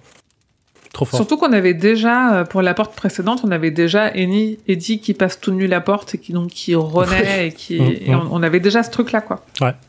Qu'est-ce qui va se passer pour le 3, la troisième personne? Ouh. Donc la porte a disparu, Eddie lui fait une mauvaise blague, une référence au magicien d'Oz qui annonce un petit peu certains événements du tome 4. Et furieux contre lui et contre Roland, il hurle au pistolero d'aller lui dire où elle est et de lui expliquer pourquoi elle ne sait plus qui elle est. Enfin, c'est pas- pour- enfin, pardon, il est ouf ce passage. Vas-y. Je suis Vas-y. désolé, il est trop bien.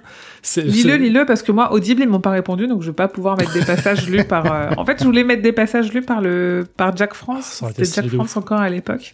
Ouais, ouais, notamment pour tous les passages où Data parle, et Audible, ils m'ont pas encore répondu sur... euh, vraiment pour pouvoir choisir des détails du livre audio, Mm. enfin, des extraits euh, précis du livre audio. Mm. Donc vas-y, tu peux lire euh, Ok. en attendant. Quelqu'un pourrait-il m'expliquer où je suis et comment je suis arrivé demanda cette dernière d'une voix presque surplainte. Une chose est sûre, Dorothy, dit Eddie, ce n'est plus de Kansas. Elle était au bord des larmes, il l'a vu lutter pour les retenir, perdre et se mettre à sangloter. Oh. Furieux, il se tourna vers le pistolero qui se relevait. Déjà, il est déjà furieux contre le pistolero, donc tu vois, il a déjà un attachement à elle qui est déjà dans le mal. Ça, c'est génial. Euh, qui se relevait chancelant. Roland s'éloigna, mais pas vers la dame en pleurs. Il alla ramasser son couteau. Très pragmatique, le mec. Euh, dis-lui, hurla Eddie, tu l'as amené, alors maintenant vas-y, dis-lui. Et puis tu m'expliqueras comment ça se fait qu'elle ne sache pas, qu'elle ne sache plus qui elle est. Putain, Hmm. ah, tellement cool. Il y, a, il y a vraiment toujours un rapport euh, grand frère, petit frère euh, entre les deux. hein. Ouais, il y a un peu ça. Ouais. Le, le grand frère qui veut pas répondre, qui, qui, qui va le laisser crier, c'est- Mm. s'épuiser un petit peu. Mm. Je suis un grand frère. Je suis une petite sœur. Je suis ni l'un ni l'autre. Je suis un petit frère, bon, les couilles. Donc pour Roland aussi, la femme qu'ils ont devant eux n'est pas celle dont il a habité l'esprit, celle qui s'est ardemment débattue. Il a senti qu'à la fin, elle avait changé. Il est interrompu dans ses pensées par Eddie, qui s'en va rassurer la dame, non sans pester contre lui. Alors Roland se dit que pour Eddie, ça va aller, et je cite, Son frère est mort, mais il a quelqu'un d'autre dont il pourra s'occuper. Mmh. Voilà. C'est ouf, hein. Ouais. Ah non, mais c'est dingue. Ouais. Roland est amer et terrifié. Il serait incapable de les rassurer, sachant que s'il les sauve un par un, c'est pour mieux les sacrifier plus tard, comme il l'a fait pour, je cite, ce garçon Jake. Euh, intéressant parce que le début du passage 4, qui est la suite donc du passage 3 par logique, mais euh, parce que Eddie lui hurle dessus en disant eh, tu, tu lui parles, parle-lui, parle-lui, explique-lui. Et en fait, Roland, il ne dit rien. Pendant tout du long, il ne fait que analyser la situation. Et en fait, il y a un long passage où il est en train de parler de la noirceur qui est en elle, un esprit muré dans les ténèbres d'un Oui. sauf que Sauf qu'à l'instant où il avait jailli dans ce monde, euh, il s'était séparé, il avait regretté, amèrement regretté de ne pouvoir rester ne fût quelques secondes de plus, une seconde qui lui aurait tant appris, car cette femme devant eux n'était pas celle qu'il venait de quitter. Être dans l'esprit d'Eddie avait été comme séjourner dans une pièce au mur qui suintait et se trémoussait. Être dans celui de la dame, c'était se retrouver couché nu dans le noir avec des serpents venimeux que l'on sentait ramper tout autour. Jusqu'à la fin, car à la fin, elle avait changé, il y a vu quelque chose d'autre, blablabla. Et en fait, c'est ouf parce que le gars, il est dans l'analyse de la situation, de ce qu'il a vécu, pour essayer de comprendre. Il fait référence au plat cassé, il fait référence à la pièce donc pleine de serpents qui est complètement ouf. Euh, et en fait, le tout est d'un seul coup contre-analysé par Reddy qui en si peu de temps connaît déjà Roland et qu'il traite effectivement de machine en disant va te faire fou euh, pardon que le diable t'emporte et dit Eddie écœuré tu n'es qu'une putain de machine c'est tellement Hmm. Bien sûr, mais il est entraîné comme ça. Tu vois, Et le, passage où, euh, où justement il repense à la mort de, de Jake, euh, c'est le passage où il se dit que il l'a fait, il l'a fait librement et que ça lui a quand même fait, ça lui a quand même fait du mal. Et il y a une phrase qui, je pense que vous l'avez noté, qui est juste après, qui dit Si tu as renoncé à ton cœur pour la tour, Roland, tu as d'ores et déjà perdu. Un être Ouais. sans cœur est un être sans amour et un être sans amour est une bête. Mmh, Ouais. mmh, mmh. Ouais, Jimmy, il les voit pleurer dans les bras l'un de l'autre et les yeux secs. Il se dit que lui aussi, il le aimait. Ah Tout ce passage, il est très long, hein, je vais pas le lire, mais il est Ouais. incroyable. Le mais ce n'est pas sans sincèrement cœur, sans un, un- un douloureux reproche, mais avec la faculté de tirer de la main gauche, du moins de tuer, d'avancer sans relâche dans sa quête de la tour et de s'y obstiner avec un acharnement brutal sur des milles, euh, sur des années, voire des, sur des dimensions. Attends. Euh. Il avait la faculté de survivre en même temps que se protéger, n'avait pu sauver l'enfant Jack d'une mort lente au relais, et ainsi de suite. Et en fait, il, il redécrit tout. La puissance du passage, elle est incroyable. On, on réécrit tout ce qu'on a vu dans le, tome, dans le tome 1, début du tome 2. Euh, mais en Mm. fait, on se rend compte que Roland a une vis qui est plantée dans le cœur, qui a asséché tout ce qu'il pouvait avoir d'amour chez lui, juste parce qu'il a la besoin, le besoin de sa tour, mais qu'il aimerait pouvoir aimer, mais il n'y arrive pas. Mm. Mm. Incroyable. Bah ouais, mais si tu fais pas tout ce qui l'entoure, euh, peut-être qu'il réussirait à tu vois Si Comment tu veux aimer quand il y a sacrifiait pas personne les... si sacrifiait pas les petits enfants, hein Bah ouais, et si tu pas des villages entiers, C'est euh, le en cas. abattant froidement la femme avec qui il vient de passer une semaine. euh, enfin. C'est le cas, on peut rien y faire. Donc Reddy raconte tout à la dame d'ombre qui lui prête une oreille attentive et garde son regard fixé sur lui. Il est en train de tomber amoureux. Mm. Mais Odetta refuse d'y croire, rien de tout ceci n'est réel. Pour elle, il n'y a que deux possibilités. Elle a pris un coup la tête à Oxfordton, ce nom dit quelque chose à Eddie, et elle montre au passage la plaie qu'elle a sous ses cheveux, qu'elle porte d'un côté pour la cacher. Elle a fait trois semaines de coma à cinq ans, elle faisait des rêves aussi réalistes que celui-ci, maintenant. Mm. Et à ce moment-là, juste à ce- en fait, à ce moment-là, j'ai noté que tout lui semble réel, et ce qui lui semble le plus réel ici, c'est Roland. Oui. Et c'est marrant que ce soit ça, parce que c'est, il appartient à ce monde-là. Ouais, ouais, Donc, mais elle euh, le ouais. capte, ça, elle, elle le Ah. ressent. Tu vois, Oui, elle a cette sensibilité-là. Que sa façon d'être est complètement logique avec le monde où elle est aujourd'hui, Oui. que même Eddie déteint. un Lui, il est intégré. ouais. Il est complètement intégré. Ah. là où. Eddie, euh, ben, je pense que même Eddie, là, à l'heure actuelle, il doit parler avec un accent de New York qu'elle doit Ah. reconnaître, qui doit, qui doit faire vraiment étrange sur une plage comme ça, perdue au milieu À de nulle part. 21 ans en plus, tu vois, bien sûr. Euh, bon, je parle pas d'Eddie qui cœur d'artichaut qui tombe amoureux en moins de 24 heures en donnant raison à Roland. Je trouve que juste que le passage où, je suis désolé, je cite beaucoup le bouquin, mais il y a plein de passages que je me rappelais pas et j'étais en mode pff, tellement cool. Le arraché à sa rêverie, elle ramenait les yeux sur lui et une esquisse de sourire et dit un mot, un seul. Non. je refuse tout ce que tu viens de me dire. Ce et ça, c'est excellent parce qu'on n'apprend pas assez aux femmes, et je le dis à toutes les femmes qui m'écoutent, que non est une réponse entière. Non est une phrase. Non. C'est C'est juste incroyable. non. C'est pas bien. non, mais non parce que c'est juste non. Point. Parfait. Mais oui, excellent. Euh, donc on apprend qu'une brique lui est tombée sur la tête et on comprend qu'ils ne sont pas de la même époque. Eddie a été retiré de son camp en 1983 et Odetta l'année où lui il est né en 1964. Il devait pas beaucoup suivre les cours d'histoire en plus, parce qu'il comprend pas ce que c'est quand elle dit qu'elle elle voyageait dans le, va- dans le wagon à Jim Crow. Ah oui, Je sais pas si c'est un Oui. truc qu'ils apprennent. euh, je sais pas. Ah, je sais pas.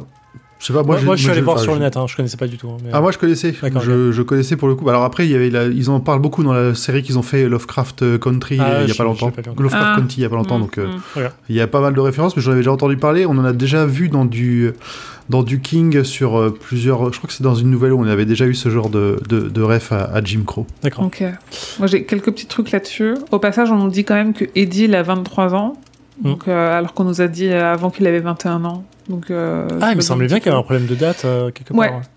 Ouais, J'ai ouais. eu un doute quand il disait 63. mais, euh, Non, non, mais 64, t'as une petite vraiment l'épisode précédent, on a, on a dit 21 vu que je l'ai réécouté. euh, euh, donc Odetta est retirée de son monde en 64. Ouais. Et en fait, cette année-là, passe aux États-Unis le Civil Rights Act, qui est une loi votée par le Congrès des États-Unis, promulguée par le président des États-Unis, qui est donc du coup Lyndon B. Johnson, le 2 juillet 64. Donc nous, on sait qu'elle en est retirée, qu'elle part en février, euh, qui met fin à toute forme de ségrégation, de discrimination reposant sur la race, la couleur, la religion, le sexe ou l'origine nationale. Mm. Elle et, et ça, et ça me fait mal de me dire qu'elle verra pas ça, qu'elle qu'elle pourra Mm. pas célébrer euh, ça, elle qui s'est battue. euh, pas toute sa vie parce qu'elle a réalisé tard quoi mais qu'elle qui s'est battue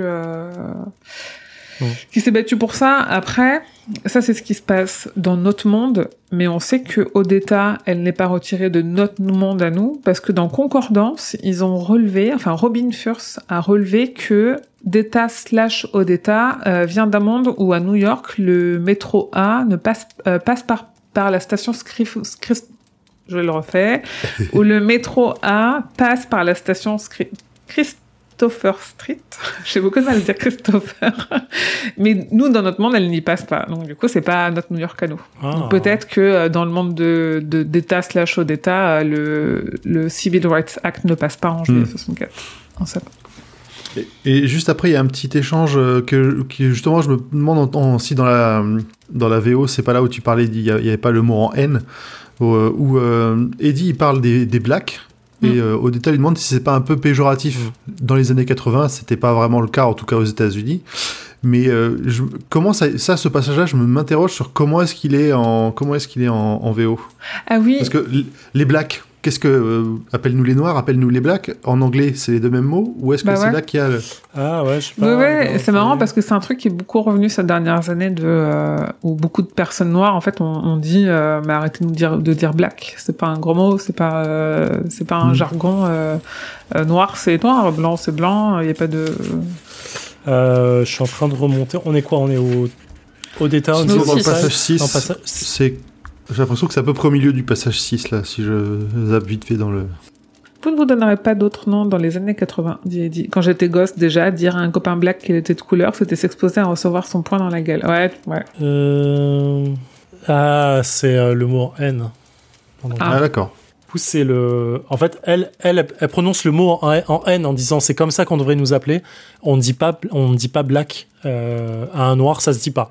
Mais euh, voilà. Bah, en fait, du coup, c'est euh, à l'époque on disait ça et on disait pas Mm. black en anglais en tout cas. C'était péjoratif. Mm. Mm.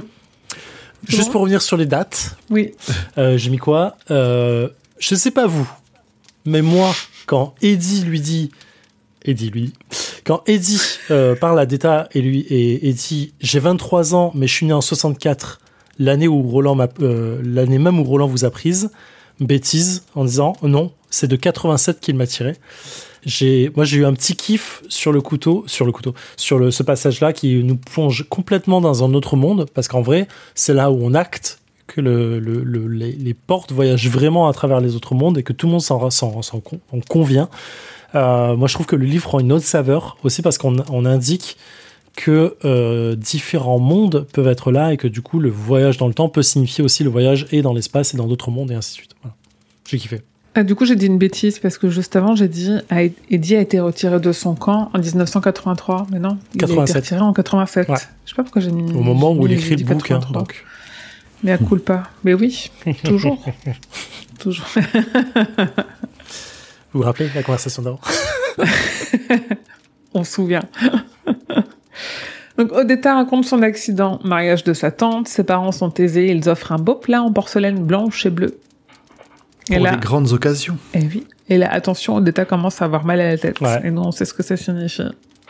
Eddie voit bien que l'évocation de ce plat a un effet bizarre sur elle et est lui-même de plus en plus perturbé par un souvenir de Oxford Tom qui lui revient progressivement. Odetta poursuit son récit. Les mariés sont partis le soir de la noce et ce n'est que le lendemain que l'événement se produit. La naissance. Alors en fait, moi je pose la question de Oui. quand est-ce que Deta est née Et elle est née à, à ce moment du plat bleu en fait. Oui. pour moi. Dans Concordance, c'est noté, euh, c'est noté comme ça. Euh, Deta est créée à 5 ans et elle est vraiment, euh, elle est arrachée, un peu comme des siamoises, tu vois. Elle est arrachée à Odetta et elle vit sa vie au moment où on lui coupe les, jambes- où on coupe les jambes à Odetta. Mm. Elle apparaît, elle passe au premier plan à ce moment-là, mais elle existe. Et il y a des indices qu'il y a des prémices, elle existe Mm. dès l'accident qu'elle est en train de raconter là. Ouais. Donc l'événement en question, c'est euh, avec ses parents, un taxi les refuse parce qu'ils sont noirs, ils veulent prendre le train, celui qui est réservé aux Noirs, pour aller à New York. La gare est à un kilomètre et demi, alors ils y vont à pied, tentant de cacher leur honte et leur fureur, et leur peur que ça se reproduise en en appelant à nouveau.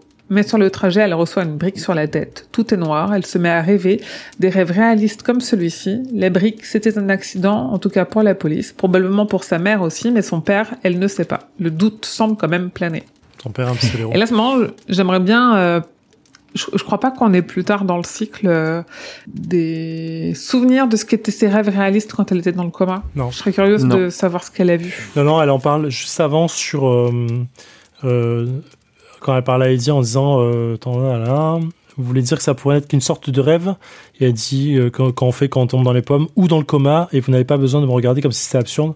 euh, parce que ça ne l'est pas regardé et en fait elle, elle me partage ses cheveux sur la gauche et elle montre à Eddie ce truc là et elle dit lui Lady lui dit je vois que vous avez dû en baver. Et elle répond en baver et avoir du bon temps, je suppose que ça rétablit l'équilibre, mais je ne vous montrer ça que pour vous dire qu'à l'époque, je suis resté trois semaines dans le coma, j'avais 5 ans, j'ai fait un tas de rêves qui me sont sortis de la tête, mais maman m'a toujours dit que c'était grâce à eux qu'ils avaient gardé espoir.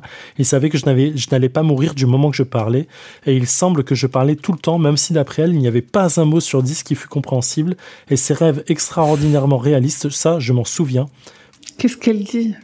Hein Qu'est-ce qu'elle dit tu vois, Oui, bien sûr. Et c'est juste là qu'elle l'explique. Et c'est je pense que c'est Imagine, le elle dit est-ce que sort, en fait. chèque Est-ce que c'est ça trop bien. non, non, mais je pense que là, c'est Deta qui prend le pas sur le corps et qu'elle Ouais. elle déplace Ah, oui. parce qu'elle est sur le lit d'hôpital, comprenant pas ce qu'elle Oui. fait là, en fait. Oui. Voilà. Oui, d'accord, ok. Donc le rêve, c'est sa première hypothèse. La deuxième, c'est qu'elle est devenue folle. Je relève juste le- l'expression de euh, ça va et dit oui, pourquoi je sais pas vous trembler. Il sourit. Donald a dû marcher sur ma tombe. Je sais pas si vous avez regardé d'où venait l'expression. Non. j'ai pas non Euh, et ben, je l'ai fait, du coup. Euh, c'est une expression qui est un peu transformée, qui est venue de goose, euh, dans le fait de. A priori, ça vient d'avoir la chair de poule. Ah oui. Goose, Goosebumps. euh, en anglais. Euh, je sais plus ce que donne. Je suis allé voir en anglais ce que ça a donné, pardon. Goose, Euh, c'est oie. You shivered. Goose, oie. c'est noix. Euh, Ouais. Et en fait, he smiled, Donald Duck must have my- over my grave. Et en fait, on dit, il y a une expression en anglais qui dit euh, lorsqu'une une gousse marche sur ta tombe, c'est comme si elle, a- elle avait euh, euh, prévoyait ta mort en fait, il y a un truc du genre autour de ça. Voilà. Et ça a été transformé Ok. de avoir la chair, chair de poule en français. Ok.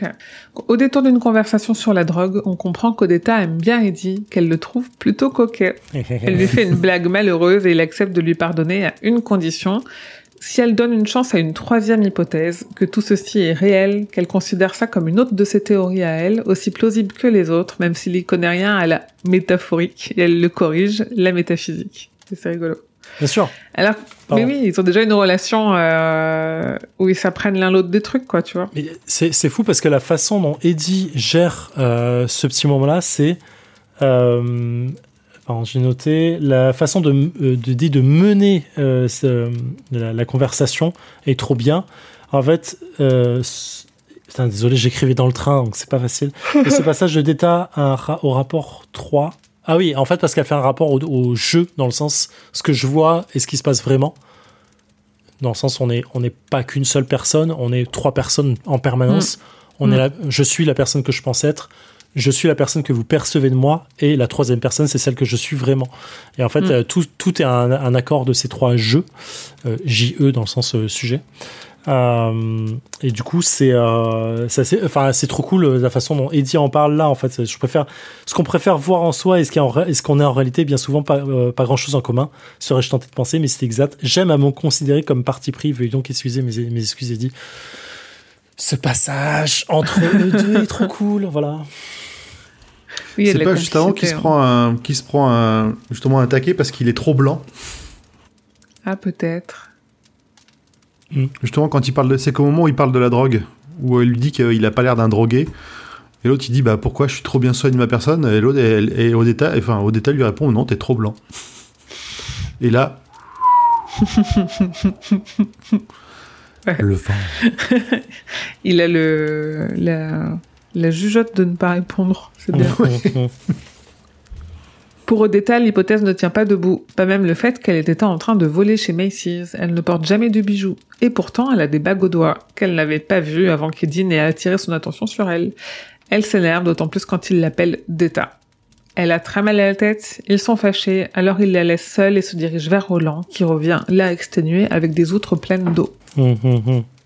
Il y a un truc qui est trop cool sur euh, Eddie qui lui dit euh, Ce que j'essaie de vous dire, c'est que si tout ça n'est qu'un rêve, rien ne prouve que ce soit le vôtre. Ça pourrait être le mien. C'est vous qui pourriez n'être que le produit de mon imagination. Et l'inverse, Ouais. j'essaie de la prendre, prendre compte exemple. Et en vrai, c'est pour ça que je parlais du, euh, du la, de la nouvelle de Chuck.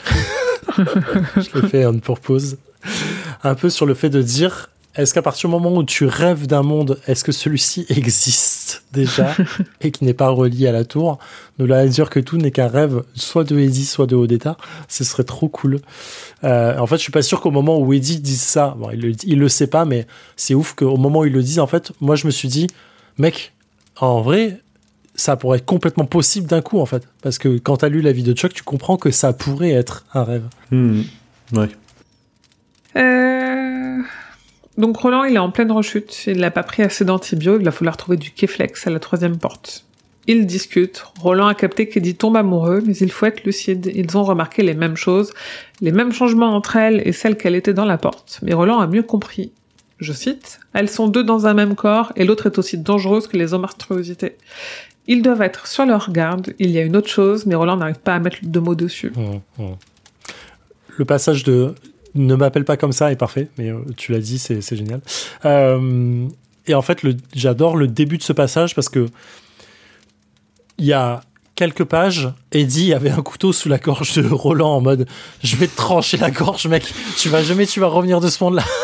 je vais te tuer. Et là, ils sont tous les deux assis en disant Viens t'a- viens t'asseoir, et, euh, il faut qu'on discute d'un truc. Et en fait, ça, cette, euh, cette T'as de situation. la fièvre, mon petit. C'est ça.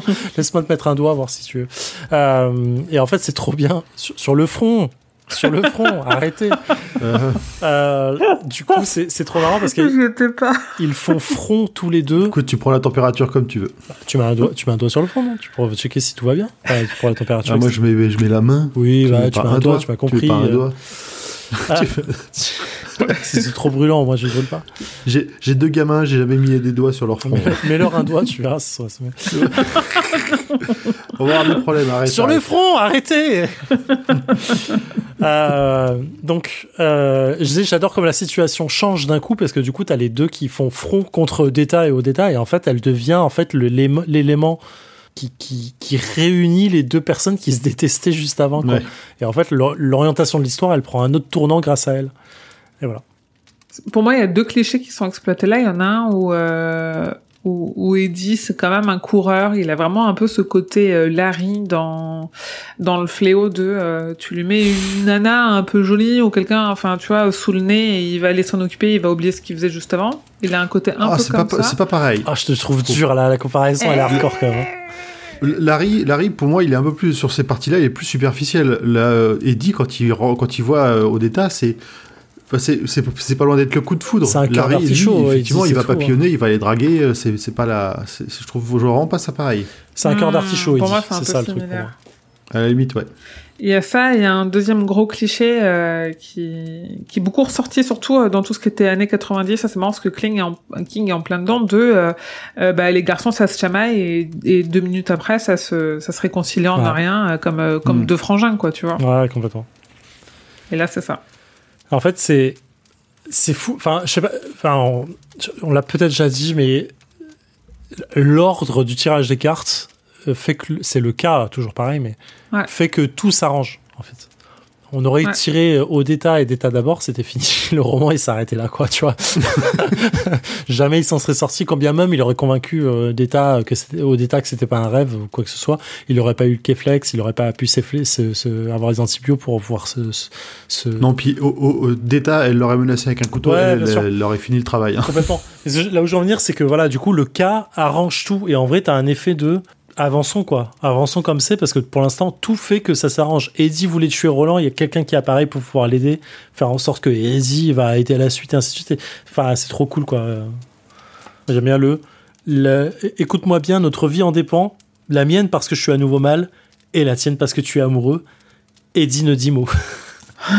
et euh, la fin est parfaite aussi. Bien, par, bien parce que la femme dans laquelle je me suis retrouvé de l'autre côté de la porte est aussi dangereux que cette espèce de homard géant qui sort des vagues à la tombée de la nuit. Et la nuit, il va se passer des choses. Ouais. Bah parce que là, elle a mal à la tête. Et euh, ça va pas être une partie de plaisir euh, dans le prochain épisode. Non, on va pas rigoler. Est-ce qu'on a trouvé un 3B dans cette partie? Du coup, Bah, non, hein, non. pas encore. Peut-être qu'on a trouvera pas eu. pas.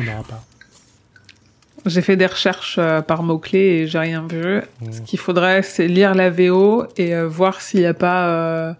euh, si vraiment il l'avait fait on purpose et qu'il s'était amusé à le faire, est-ce qu'il va pas... C'est comme le un peu si, si Sex and Son, mais il va faire Beer Beach et, et, et, et je sais pas quoi. Ouais, on- Un truc avec verra. 3B. mais non, ça serait trop tiré par les Non, cheveux. bien sûr. C'est c'est une petite théorie à la con. En parlant de théorie en poil, est-ce que tu veux qu'on revienne sur une théorie que j'ai oublié, euh, un commentaire euh, en début d'épisode? Ouais, c'était la théorie de Corée sur le Discord de Podcut. J'essaie de la retrouver par contre. Euh, C'est le Discord de Stephen King France dans la partie spoil. Bon, bah, si tu l'as sous les yeux, je te la laisse. J'y suis pas. J'y suis pas.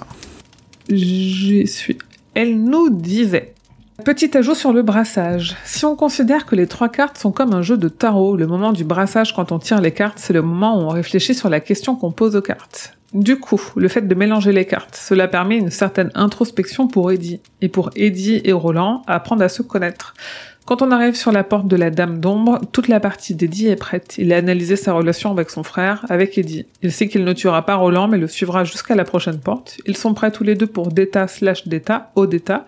Le brassage est terminé, ça se tient. Et moi, je lui avais dit, oui, ça se tient complètement, j'aime beaucoup.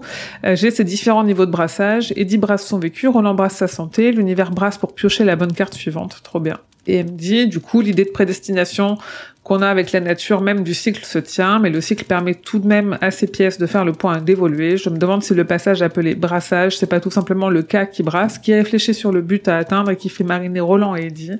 Bref, j'ai fait des chocs à pic. Et du coup, moi, la question sur laquelle j'étais restée, c'est est-ce qu'il en sort la même chose de ce brassage à chaque cycle? Est-ce que les cycles loupés de Roland, c'est pas, c'est pas que les cartes ont été mal battues?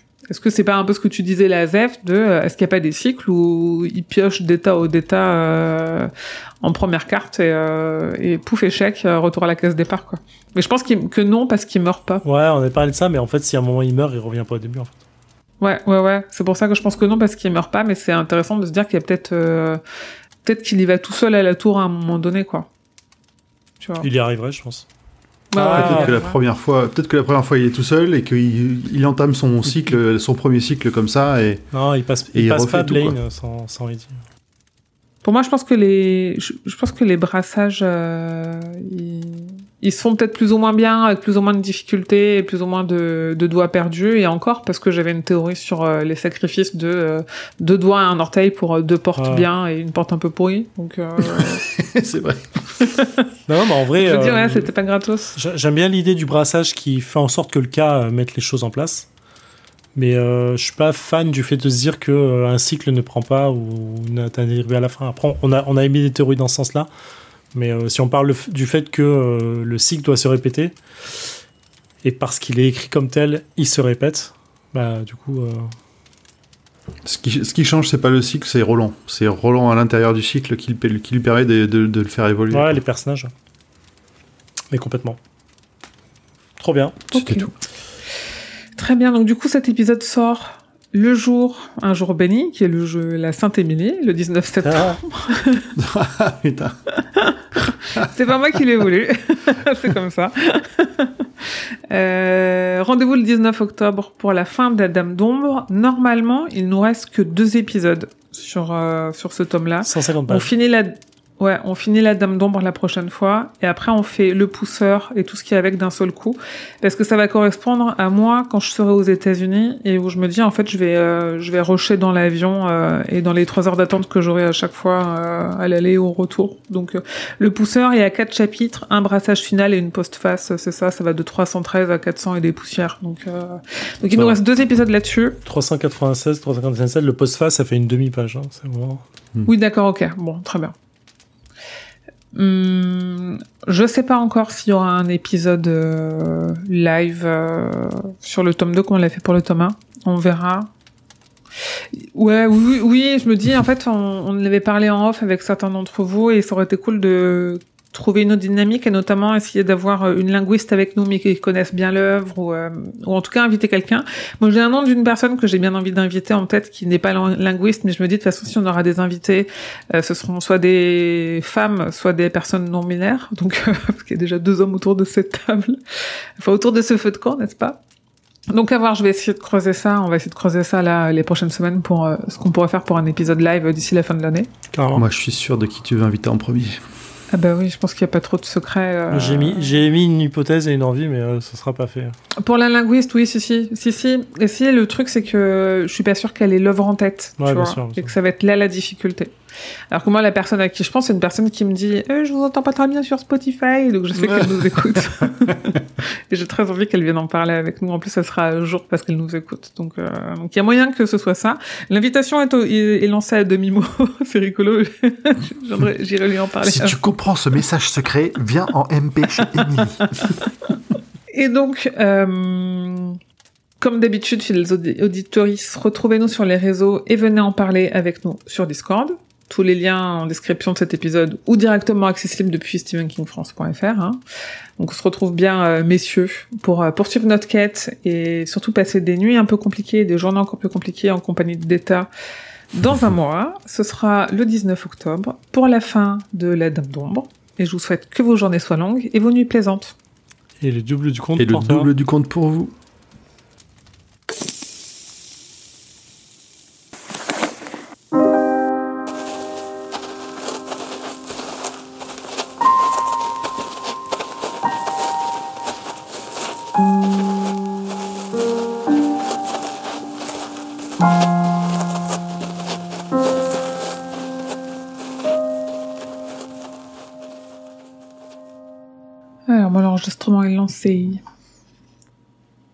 C'était Est-ce que vous avez à boire? J'ai à boire. Est-ce qu'on fait un clap? Bon, on va faire un clap. Est-ce que vous avez euh, écouté les bonus du, de, à la fin de l'épisode euh, de la dernière fois? Absolument pas. Fallait écouter Souvent, non, faut pas forcément écouter, mais je mets des bonus, pas à tous, à certains, c'est la surprise. Et souvent, les bonus, c'est euh, la galère du clap. Ah merde. Et la dernière fois, on a bien galéré parce que je ne sais plus comment faire ce clap. Mais on va le faire, on va faire un, deux, trois et clap. Comment je vire le ours Il y a un univers parallèle dans lequel euh, les gens suivent la 19e palabre uniquement pour euh, est-ce qu'ils arrivent à clapper? Ah, Ok, c'est bon pour moi. euh, ça enregistre de mon côté. Moi Ok. aussi. Attends. Oui, ça enregistre. Hop. Alors, 1, 1, 2, 3 et clap, ok 1, 2, 3. Et il est beau celui-là. Pour moi, on était tous dans le bon. J'ai Ouais. l'impression qu'on était pas mal. Ah, c'est un truc, c'est c'est la faute du, du lag. hein. C'est le neuvième épisode, c'est beau. On y, on y est arrivé. ok,